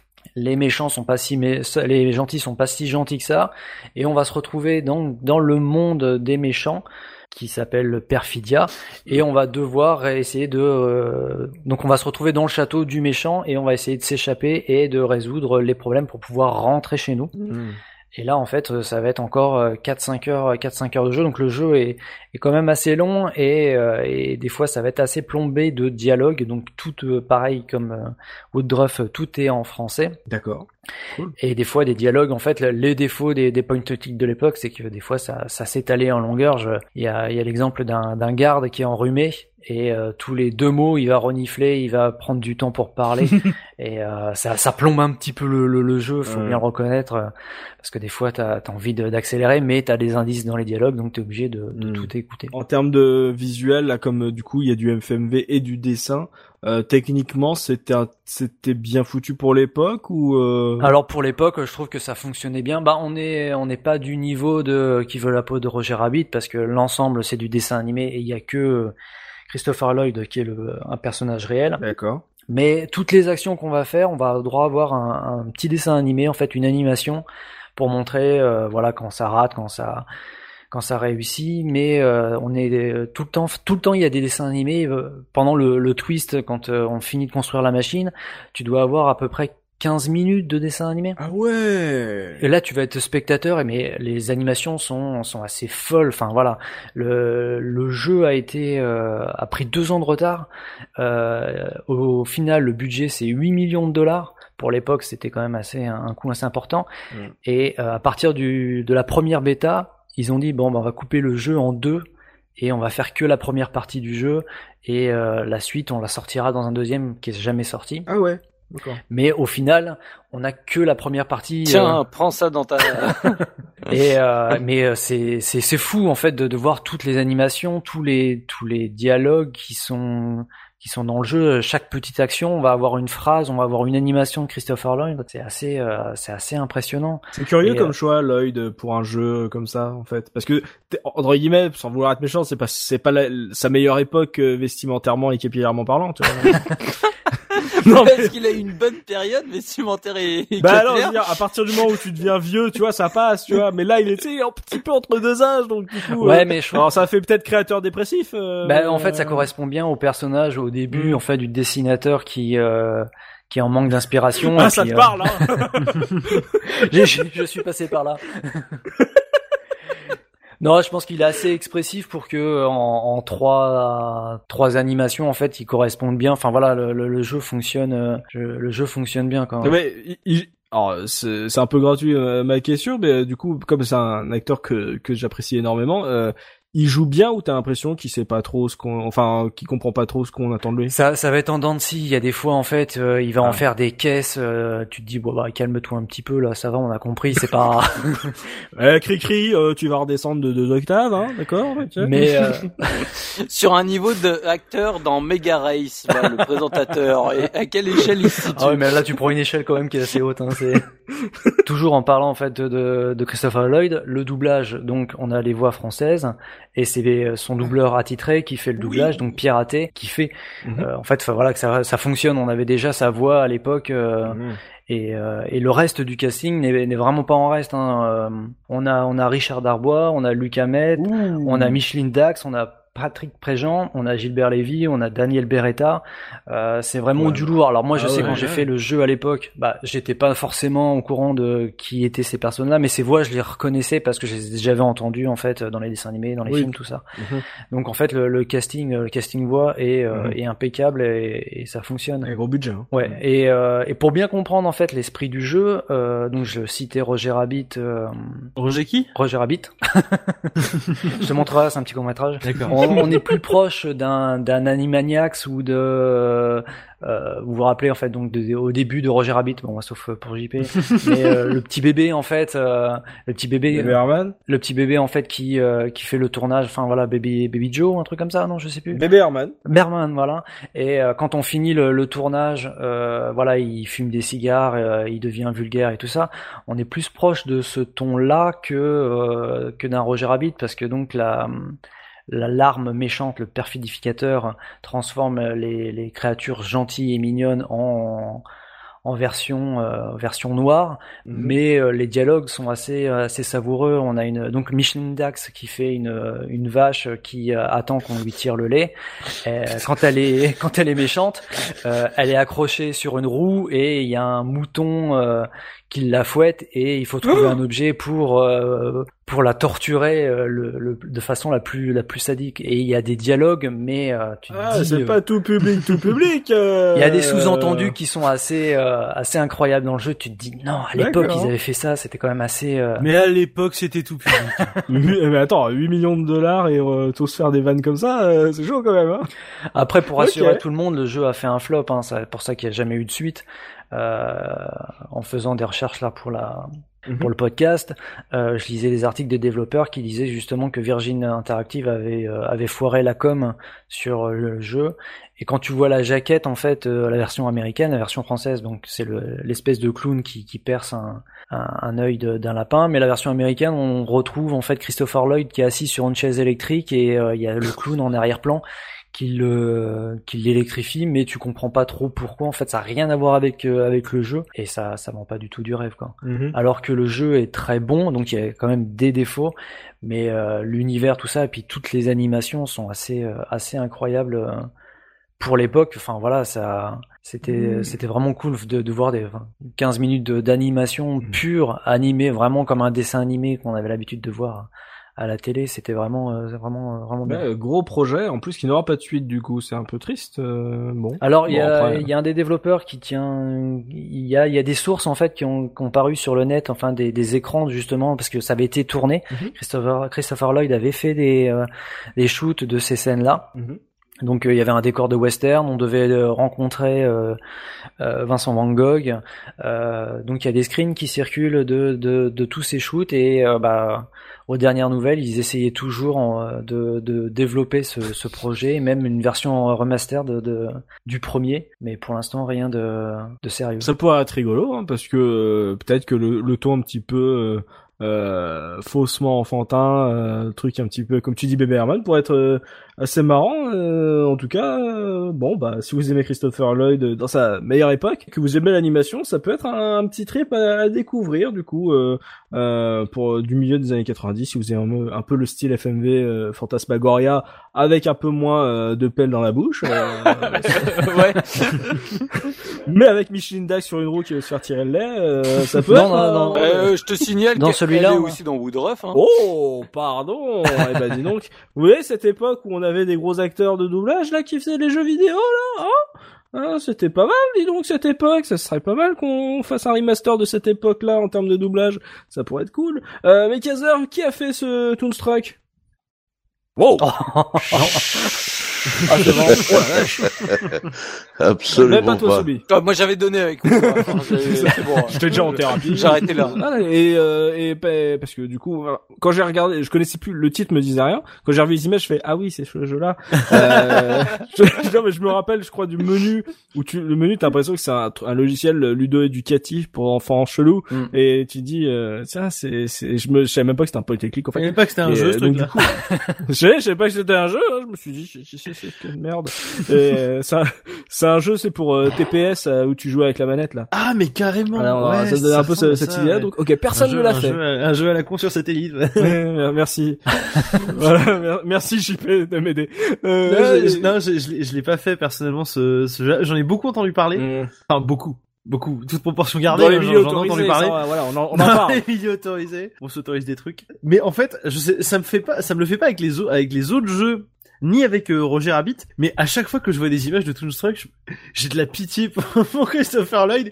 Je me dis putain le pauvre quoi, il devait être tout seul devant son décor de merde à jouer pendant qu'on a rajouté des dessins par dessus. Je dis toujours le mec a joué dans des films, il a il a fait il a appris à faire la comédie pour finir dans ce truc qui est apparemment très bien, mais j'ai toujours de la pitié pour lui quoi. C'est ça. C'est c'est c'est vrai que c'est un peu compliqué. Je sais euh, en ayant vu des vidéos de making of euh, des Fantasmagoria déjà euh, quand ils étaient entre plusieurs acteurs, c'était déjà pas bien glorieux. Et j'imagine le pauvre qui est tout seul parce qu'il y a pas de. Mais oui. Oh, T'inquiète, on t'a pris des acteurs même si on les voit pas. Ils sont motion capture. Non, le gars est tout seul. T'as t'as l'assistant qui balance son texte. C'est le pauvre. Il est en train de regarder son fond vert et tout.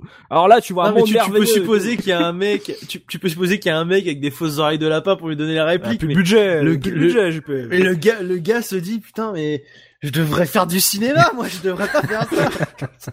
C'est ça. J'ai des factures à payer, les gars. Vous comprenez pas. Merde. Pourquoi Mark Hamill il fait Wing Commander et moi je fais tout le truc, merde. Ouais, bon, voilà, il avait qu'à, voilà, il avait qu'à attendre un petit peu et, et faire un général dans, dans Command and Conquer, tu vois, voilà, c'est ça. Il y avait, il a, lui, on lui a proposé un premier rôle déjà, tu vois. Il a dit, ah, ouais, voilà, je vais, me relancer en acteur euh, de jeux vidéo. Pourquoi pas Mais en tout cas, ouais, c'est une petite curiosité de, de Biscotte. Euh, c'est vrai que c'est un jeu que je, j'entends de nom, j'ai vu des images et euh, bah là, du coup, euh, le, le petit côté un peu humour chelou. Euh, ah, ça me donne envie. En plus, euh, tu me mets, tu me veux une bonne VF, mon, mon biscotte. Euh, c'est, ça me titille là. Du coup, euh, va falloir arrêter parce que moi j'ai une grande liste de jeux à faire. Hein, euh, donc, euh, il va falloir arrêter de vendre- de de proposer des, des, des jeux comme ça là euh, qui peut donner envie. Euh, tu sais s'il est jouable aujourd'hui, euh, biscotte Question bête. Alors, il est disponible sur GOG. euh, Et je crois que c'est tout.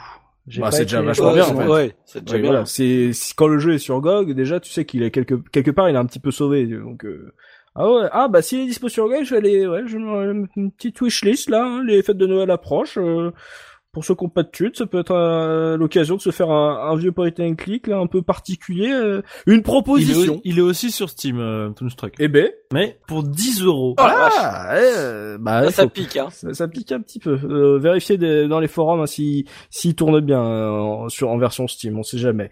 Ok. En termes de musique alors, euh, est-ce que euh, c'est sympathique, Biscotte? Est-ce que ça a été euh, vu qu'il y a une bonne VF Est-ce que bah en termes de score, euh, on est sur quelque chose de bien ou on est sur quelque chose de Woodruff? Alors, on a une, euh, une grosse playlist pour euh, pour la musique. Mhm. Euh, on a 52 morceaux. Alors, pas tous originaux. On retrouve en fait des musiques classiques, Tchaïkovski, Rossini, Mendelssohn, euh, pour euh, qui correspondent, enfin qui correspondent bien à ce qui se passe à, à l'écran. Mhm. Donc la musique accompagne bien. Après, on retrouve d'autres d'autres styles de musique, mais à chaque fois, ça ça correspond bien à ce qui se passe.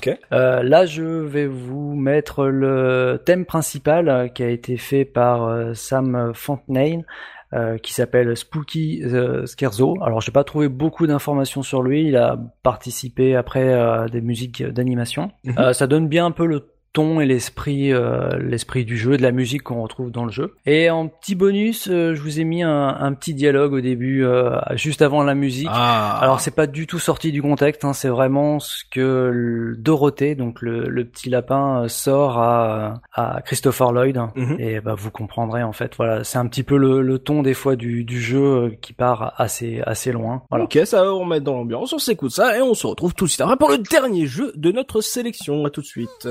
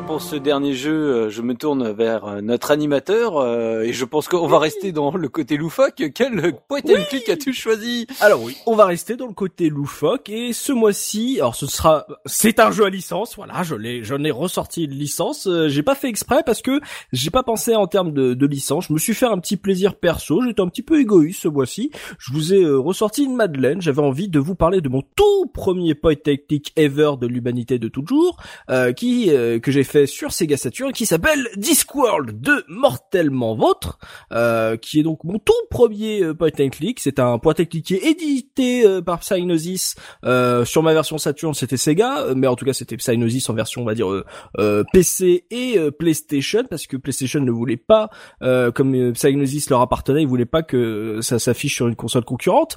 C'est un jeu qui est développé par Perfect Entertainment, qui est sorti en 96 sur PC l'année d'après sur les deux consoles, et qui adapte euh, l'univers incroyable. On a, on l'a un peu name droppé tout à l'heure. C'est euh, voilà, ça adapte l'univers euh, du disque monde de Terry Pratchett qui est mort en 2015 et donc comme je l'ai dit c'est un jeu que j'ai découvert sur la Saturn de mon frère. Euh, on n'avait pas fait du tout le premier épisode euh, qui était sorti un an plus tôt. Donc je sais pas trop comment on l'a découvert. Peut-être que c'était euh, parce qu'on faisait beaucoup de d'achats par correspondance avec euh, Score Games je crois.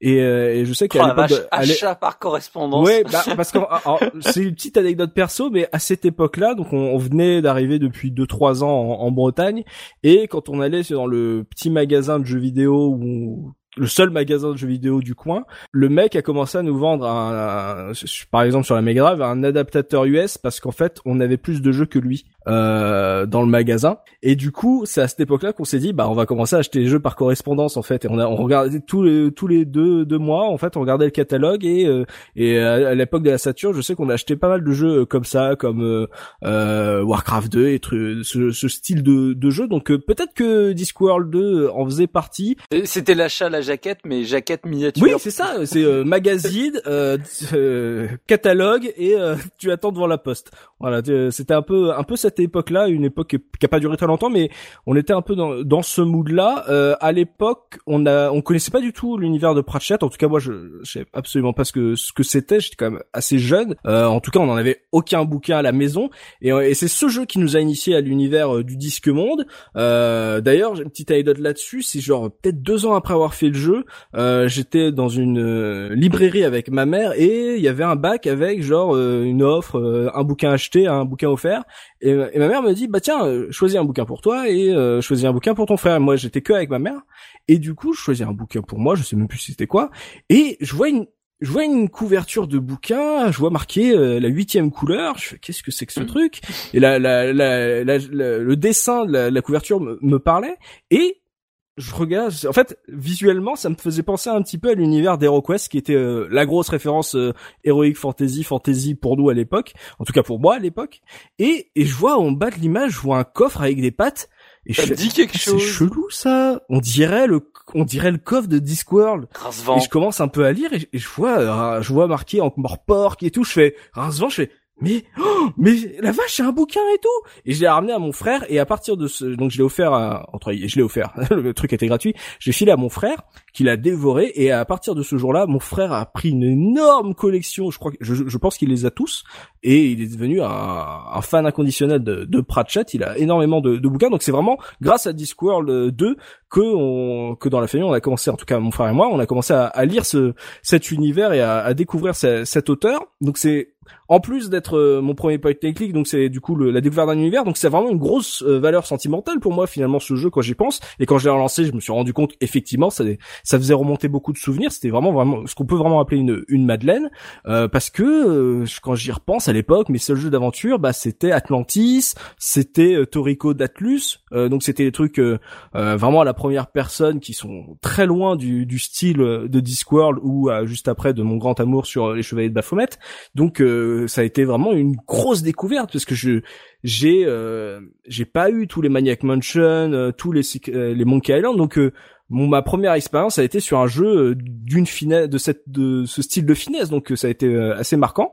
Euh, pour ceux qui connaissent pas Discworld 2, parce que j'en parle comme si tout le monde le connaissait, je vous le présente rapidement. Donc on incarne le mage nul Rincevent euh, de Oh, l'université. nul, le pauvre. Ah si si, il, il est qualifié comme assez incompétent. Euh... Et après, ça s'explique pour plein de choses. Hein. Je vais pas rentrer forcément dans, dans l'univers, mais en tout cas, il, c'est un mage qui ne sait pas faire de magie parce qu'il a un petit problème dans la tête. Donc, il fait partie de l'université invisible d'Ankh-Morpork, euh, qui, à cause donc dans, le- dans l'histoire du jeu, à cause de son incroyable euh, incompétence, il va causer la disparition de la faucheuse, la mort, tout simplement, euh. Euh, et comme la mort est introuvable, parce qu'il y a une explosion, ça j'en- reviendrai un petit peu juste après, il y a une explosion, en fait la mort disparaît, euh, elle, elle devient introuvable, et du coup les gens ne, meurent, mais ne vont pas au-delà, tu vois, donc ils, ils deviennent morts vivants, et ça commence à, à se multiplier dans la ville, et on va chercher euh, Rincevent euh, bah, de réparer son erreur, et euh, retrouver la mort pour sauver le monde de la malédiction qu'il a lui-même en, engendré. Donc déjà, ce que je retiens de ce jeu, histoire de vous donner envie, de, de base, c'est ce pitch que je trouve presque, enfin, il est génial. C'est l'idée est géniale. Euh, le ton de l'écriture euh, fonctionne à merveille parce qu'on a parlé du, justement d'univers loufoque. Euh, là, c'est très, euh, ça, ça fonctionne énormément dans l'univers de Pratchett. Euh, Il y a cette intro, on, on- intro en dessin animé qui en enfin je à chaque fois en fait c'est impossible de la repasser quand tu lances le jeu t'es forcément t'as envie de revoir ce- cette intro euh, qui parodie d'ailleurs pour ceux qui qui avaient la rêve qui parodie euh, le début du film l'arme fatale 3 où du coup il est avec son orang-outan euh, Rincevent normal ils discutent, ils sont un petit peu éméchés, et euh, dans un parking à chariot euh, de Dan, euh, ils, entendent un, tic-tac et il y a une bombe dans un chariot. Mais il n'y a pas d'âne, donc on ne peut pas sortir le, chariot euh, du parking. Et euh, exactement comme dans la scène de l'arme fatale, Ra- Razvan dit bah je vais pouvoir m'en occuper, t'inquiète pas. Il y a un chat qui tombe sur le chariot. Il, il tourne le mauvais euh, flacon, euh, il, essaie de désamorcer, mais il tourne le mauvais flacon. L'horloge, la minuterie de la, bombe s'accélère. Tout le bâtiment de la guilde des bouffons explose. Euh, et euh, du coup, euh, à ce moment-là, au moment de l'explosion, en fait, la mort passait au-dessus. Elle se prend le souffle de l'explosion et disparaît euh, dans la nature. Et euh, l'histoire commence comme ça. Enfin, juste après, t'as un, un générique sonore, genre euh, t'as un squelette qui qui fait un truc de cabaret pendant que t'as le les crédits du jeu qui se lancent. Donc franchement, je me suis repassé le truc et ça t'as peut-être quoi 5 6 minutes de vidéo. Ça te ça te met dans l'ambiance et c'est vraiment un petit bijou euh, le début de ce jeu. En termes de ton, d'univers, etc. Si vous connaissez pas euh, euh, Discworld, ça peut très certainement vous donner envie de vous plonger dans les bouquins. Et- et- En termes d'écriture, oui. Est-ce que la mort, elle est aussi bonne que dans les bouquins, du coup? Euh, bah en fait, elle arrive assez tard, du coup. Oui, ça, je me doute. Et euh, elle, a, elle arrive tard, mais elle a, en fait, quand tu la retrouves, euh, elle, elle veut devenir, enfin, elle veut plus faire ce- son boulot, et du coup, elle, elle veut devenir star de cinéma. et, euh, et du coup, toi, t'es obligé d'essayer de la convaincre, euh, bah que il faut, euh, il faut revenir parce que euh, même si c'est ta faute, il faut que voilà, il faut que les choses rede- redeviennent normales. En plus, tes patrons, il y a un de tes, en fait, parce que quand la mort se déplaçait, c'était pour aller chercher l'âme d'un de tes patrons, euh, d'un des sages du de, de l'université, et du coup, le maintenant euh, ce, ce sage là il erre comme un zombie. Il essaye de trouver un, un trou possible dans le cimetière d'Okmorpok mais il y a trop il y a il y a trop de monde. Du coup il devient un peu aigri il en a marre tu vois. Donc euh, ça met tout ce système de on va dire bah enfin de, du disque monde justement de de côté administratif euh, dans la fantasy fonctionne à merveille en plus euh, avec un thème pareil. Euh, dans l'écriture euh, comme je disais alors il y a un j'ai pas souvenir que ça soit marqué comme ça dans les bouquins euh, ça mon, mon frère pourra me corriger. En termes d'écriture on est vraiment dans un côté un peu Deadpool parce que Rincevent il casse énormément le quatrième mur euh, genre euh, au début dans la cinématique euh, quand il dit oui on va désamorcer la bombe son Laurent Houtan est un peu craintif et Rincevent lui dit non mais t'inquiète c'est le début du jeu ils ve- ils peuvent pas nous tuer euh, maintenant. Et il y a plein plein de fois ils font ce genre de référence où il dit oui ah euh, madame euh, la laitière j'aime beaucoup votre robe brillante et je ne dis pas ça parce que ça peut être un indice un peu plus tard. Euh, et plein de trucs comme ça euh, et du coup, euh, donc ça peut être très rigolo justement quand t'as l'habitude de faire des point and click, d'avoir ce côté un petit peu ironie euh, dans en termes de jeux vidéo. Du coup, d'utiliser le médium jeu vidéo pour faire ce- cette ironie, c'est pas mal. J'ai trouvé que ça allait, enfin, en refaisant le jeu, j'ai trouvé que ça allait un peu trop loin. Genre, ça frôlait un petit peu avec le cynisme du côté, genre, j'ai genre euh, cette blague revient un peu trop souvent à mon goût euh, mais euh, après c'est peut-être le temps qui fait que c'est ce, style de van un peu quatrième mur genre oui attendez on sait qu'on fait un jeu vidéo ça marche peut-être un peu moins bien qu'à l'époque en tout cas pour moi mais si vous aimez un peu ce, ce petit style ces, ces petites vannes ça je pense que ça peut vous plaire. Graphiquement on est très loin de ce qu'était le premier épisode juste un an avant là on est sur un dessin animé vivant euh, y c'est pas parfait hein, par rapport à ce qu'on a vu après sur des, sur euh, ma série chérie euh, des, des, chevaliers de Baphomet. Mais franchement, en termes d'animation de sprite, les décors sont à tomber par terre encore aujourd'hui. Quand j'ai relancé le jeu, je me suis dit mais ce jeu est beau encore aujourd'hui. Les sprites sont peut-être un, peu pixelisés, l'animation rame un peu quand parce que le bagage, euh, le célèbre bagage dont je parlais dans les bouquins et donc dans le jeu, c'est c'est là où tu vas mettre les objets de ton inventaire. C'est voilà, ça. Du coup, ça fonctionne avec un personnage des bouquins. Et euh, à chaque fois qu'il arrive dans le dans un écran, ça ramouille un petit peu. Euh, du coup, t'attends un petit peu que tout le monde se place à, sa position et à- pour pouvoir euh, déplacer ton curseur. C'est- Voilà, le, techniquement, le jeu, on voit qu'il il, il accuse son temps aujourd'hui, ça c'est clair, mais il y avait quelques limitations à l'époque. Euh, mais euh, graphiquement, en tout cas, euh, c'était vraiment très au-dessus du premier en termes de choix euh, de d'angle, de, Ah ouais.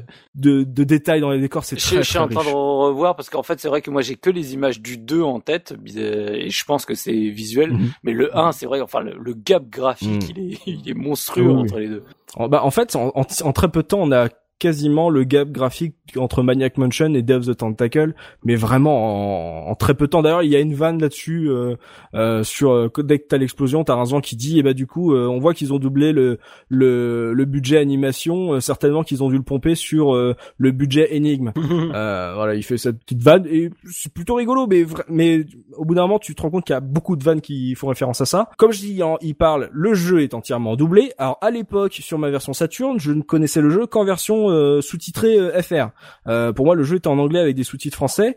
Euh, D'ailleurs, euh, Rincevent, la voix anglaise de Rincevent, c'est Eric euh, Idle des Monty Python euh, qui doublait Rincevent. Et du coup, quand j'ai relancé le jeu en préparant l'émission, je me suis dit ah c'est le bon moment. Du coup, ça, ça me motive à, à lancer, euh, à relancer Discworld 2. Il y a une version française sur la version PlayStation et pas n'importe quelle version française parce que Rincevent en VF c'est Roger Carrel. Ouh. Ah oui, ma bonne dame.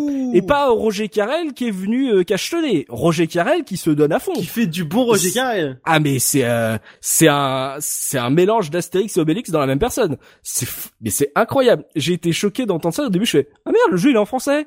Et là j'entends la voix je fais non c'est pas Ah possible. c'est Roger Carrel. C'est Roger Carrel et c'est pas tout parce qu'à côté de lui il y a Michel Elias qui fait euh, Pumba ou le narrateur dans les Little Big Planet Mhm. euh, et qui fait le narrateur du jeu.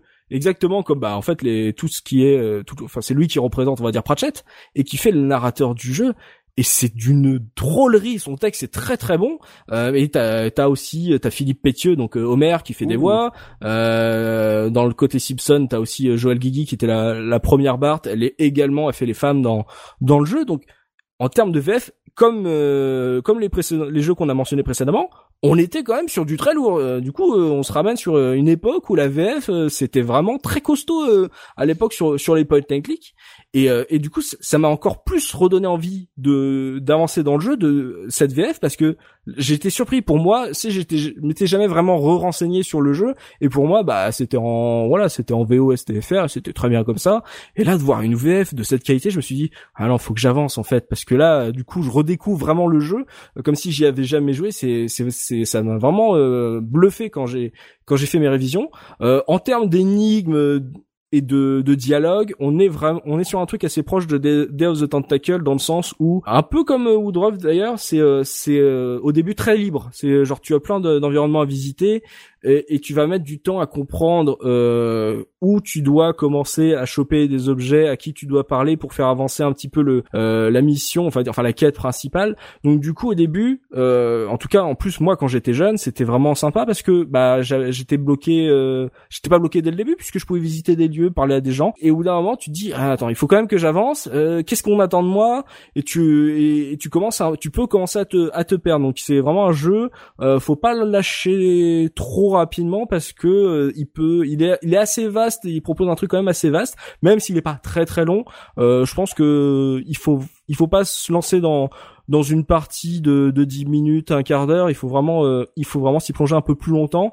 Euh, petit point, euh, un peu comme Biscotte, c'est un jeu qui parle beaucoup. C'est un jeu qui est très très bavard. Pas forcément en plus en, en bien, mais euh, en gros il y a beaucoup de dialogues qui sont vraiment juste là pour la blague, pour faire de l'ambiance et euh, qui sont vraiment pas là que pour mettre des indices. D'ailleurs le système de dialogue est plutôt sympa en fait, euh, contrairement à, à, Broken Sword où là t'avais on va dire une icône par sujet de discussion. Là on va dire c'est des thématiques de, de discussion. Discussion générale, t'as la petite blague, t'as la question qui est la plus intéressante, t'as euh, la pensée de Rincevent et, et, et, le au revoir. Donc c'est des trucs qui sont assez euh, assez bien classés. Du coup, si t'as envie d'avancer, t'es pas obligé de te fader euh, euh, une discussion. Euh, qui, enfin, si t'as envie d'avancer, voilà, tu, tu, peux te contenter de la question simple et et t'iras un peu plus vite. Du coup, c'est une, je trouve que c'est une bonne chose, même parce que le jeu est vraiment très très très très verbeux. Ça peut être un petit problème, contrairement à ce qu'on, il est loufoque, mais je trouve que les énigmes sont pas aussi capillotractées qu'un LucasArts, alors que l'univers du disque monde s'y prête de ouf. Hein.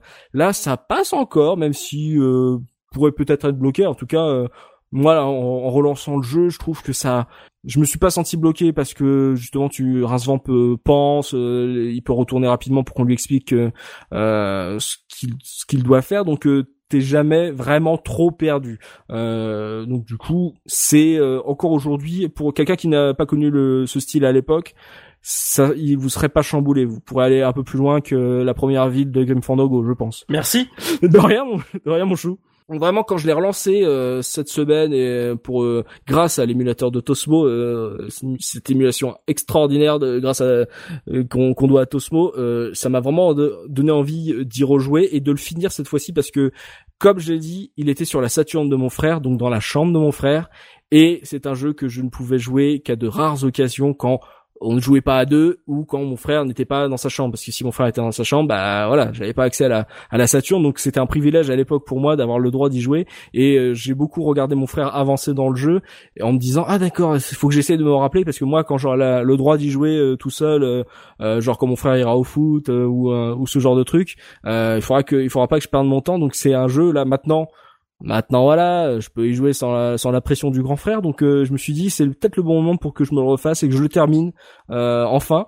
Et en plus en VF donc euh, ça c'est pour ça que c'est très égoïste de ma part parce que je me suis dit voilà je vais parler Discworld 2 ça va me ça va ça va entre guillemets hein, m'obliger à le relancer. Et là quand je l'ai lancé je suis ah, je suis reparti il faut que je il faut là c'est le moment pour que je finisse et, euh, et découvrir cette cette VF donc euh, c'est ça me motive encore plus et j'ai vraiment été super content de de m'y replonger donc c'est preuve qu'il y a au-delà de la manette de Proust il y a vraiment un truc qui qui fonctionne avec ce jeu qui voilà ça a été trois jeux hein, euh, c'est il y a eu Discworld, Discworld 2, Discworld noir. Après hop, le studio euh, a fait pouf pouf et euh, maintenant c'est c'est une série qui n'est pas revenue du coup euh, c'est une ambiance, une, un univers et un style de de point and click qu'on retrouve plus beaucoup, qu'on trouve plus vraiment à ce niveau-là avec une VF de qualité.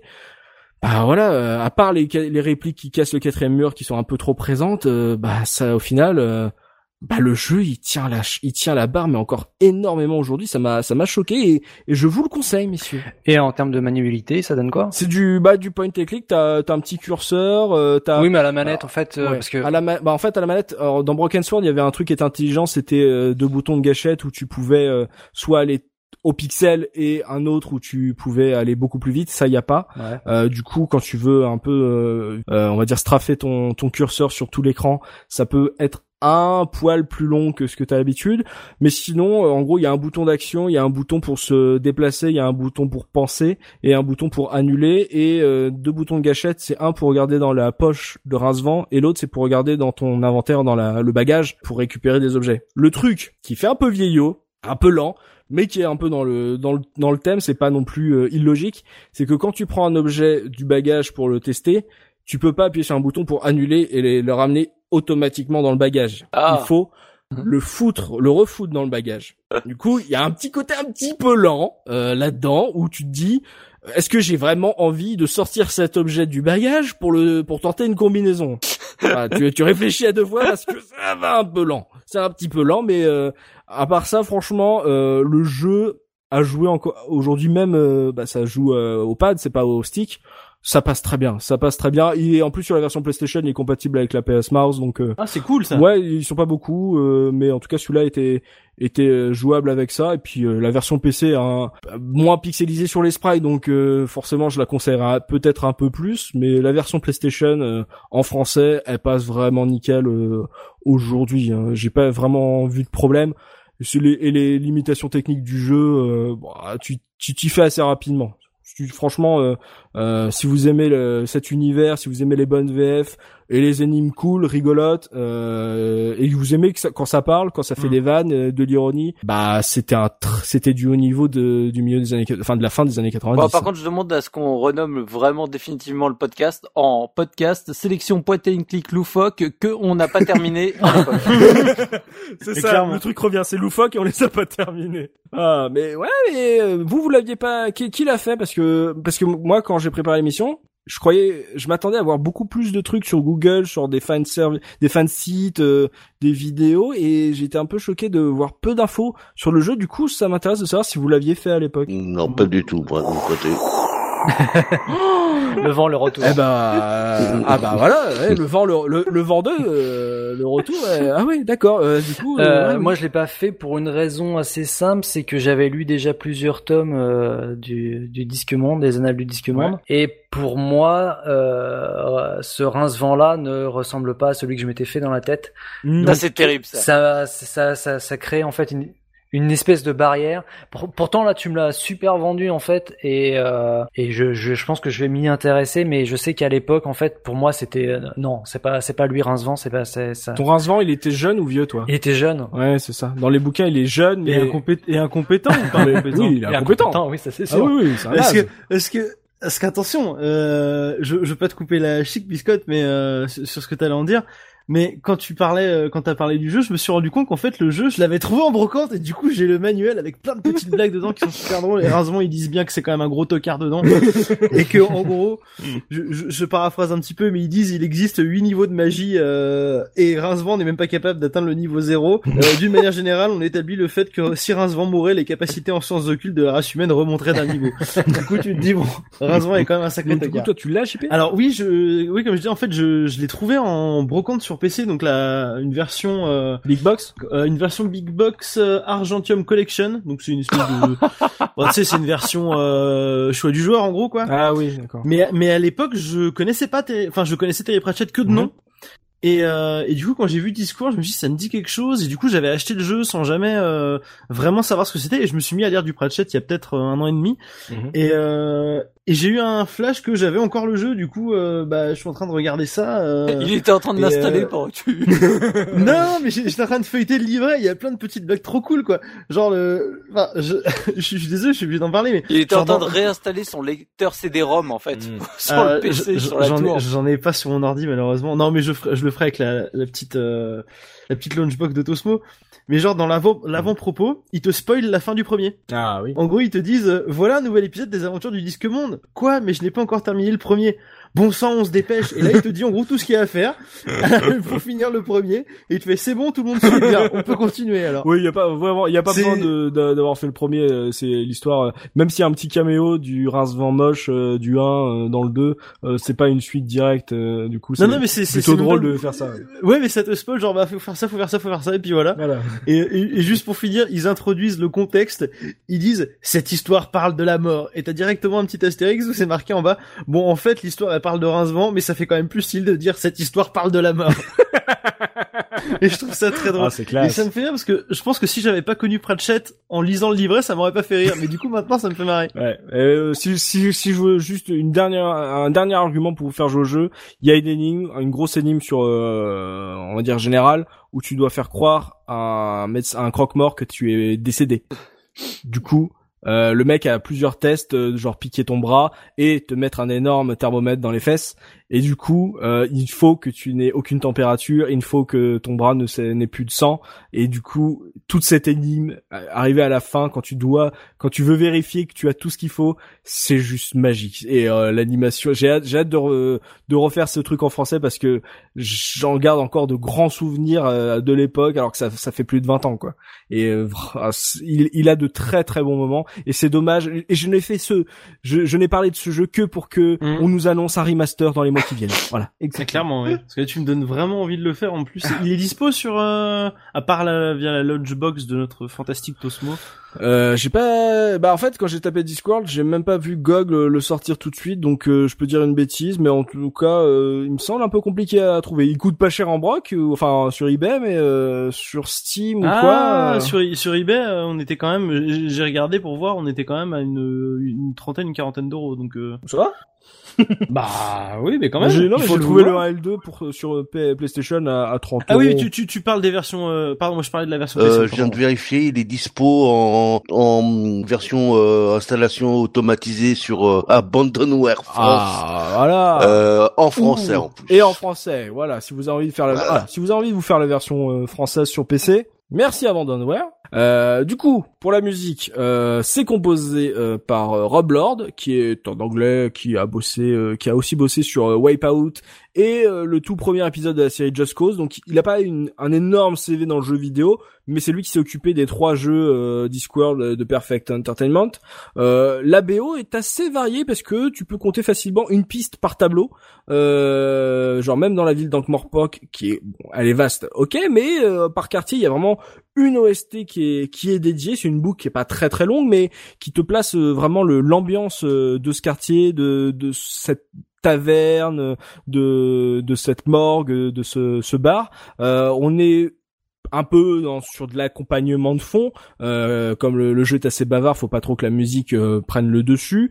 Euh, j'ai eu du mal à faire vraiment un choix euh, fixe, euh, vu à quel point toutes les pistes sont différentes, j'ai voilà, je, me- je vais vous proposer un, un- un petit mix de trois pistes, euh, et je pense qu'en écoutant mes camarades, je vais rajouter un petit dialogue en Oui. français de Roger Carrel, histoire de de vous mettre dans l'ambiance, peut-être de l'intro justement ou ou une bonne vanne à l'intérieur du jeu. Je pense que je ferai ça, je rajouterai ça à mon à mon mix. Donc dans le mix, on va écouter la partie qui concerne l'université invisible, qui je crois est aussi un des, dans le menu principal. Donc c'est une musique que j'ai souvent entendue, donc euh, c'est celle qui m'a marqué le plus. Mais ensuite, on va aller euh, sur le thème des docks, qui a un côté un petit peu plus euh, celtique, euh, marin, d'eau douce et tout, qui qui me parle pas mal, alors que le l'endroit est vra- on il reste pas très longtemps. Et on terminera par les sonorités un peu jazzy du bar La Tête de Troll, où on rencontre euh, du coup un, troll qui est qui est débile mais qui connaît toutes les paramètres, toutes les tous les protozoaires euh, qui soient, euh, parce qu'il y en a dans sa bière et qui euh, il y a aussi un un vampire qui qui ne voit rien dans le noir, du coup il chasse les gens avec une torche, donc ça marche un peu moins bien. Euh, et du coup, euh, il, comme il n'a pas de sang, il s'est il s'est mis à la à la à la confiture de fraises, du coup ça lui a niqué les dents, donc il a des fausses dents, etc. Il y a aussi et il y a euh, le Casanoval qui est le deuxième amant le plus célèbre du monde. Donc c'est un, un, un, un pub qui est très très drôle et qui a une musique qui, qui marche vraiment bien, qui sort un peu de, de du reste de l'ambiance. Donc euh, c'est le pub la, la tête de troll. Donc c'est ce petit mix là, histoire de vous donner envie de, de plonger dans Ankh-Morpork et euh, de vous faire ce jeu parce qu'il faut faire ce jeu. Voilà, écoutez, écoutez-moi ça et écoutez Roger Carrel parce que là, si Roger Carrel ne vous convainc pas, je ne sais pas ce qu'il faut. Je pense que nous devrions retourner le flacon vert. Quoi? Bon, alors retournons le flacon vert. Tu te souviens la fois où j'ai retourné le flacon jaune dans les installations de haute énergie et tout a sauté? Bien, je vais de retourner le flacon rouge. Quoi? Est-ce que j'ai dit vert? Bon, je voulais dire rouge. Écoute, on peut faire à ton idée. Écoute, je suis sûr que j'ai raison. Avoue que ça va te manquer tous fourmis quand ils arrêteront de faire ces satanés jeux. Le retourne le flacon. Et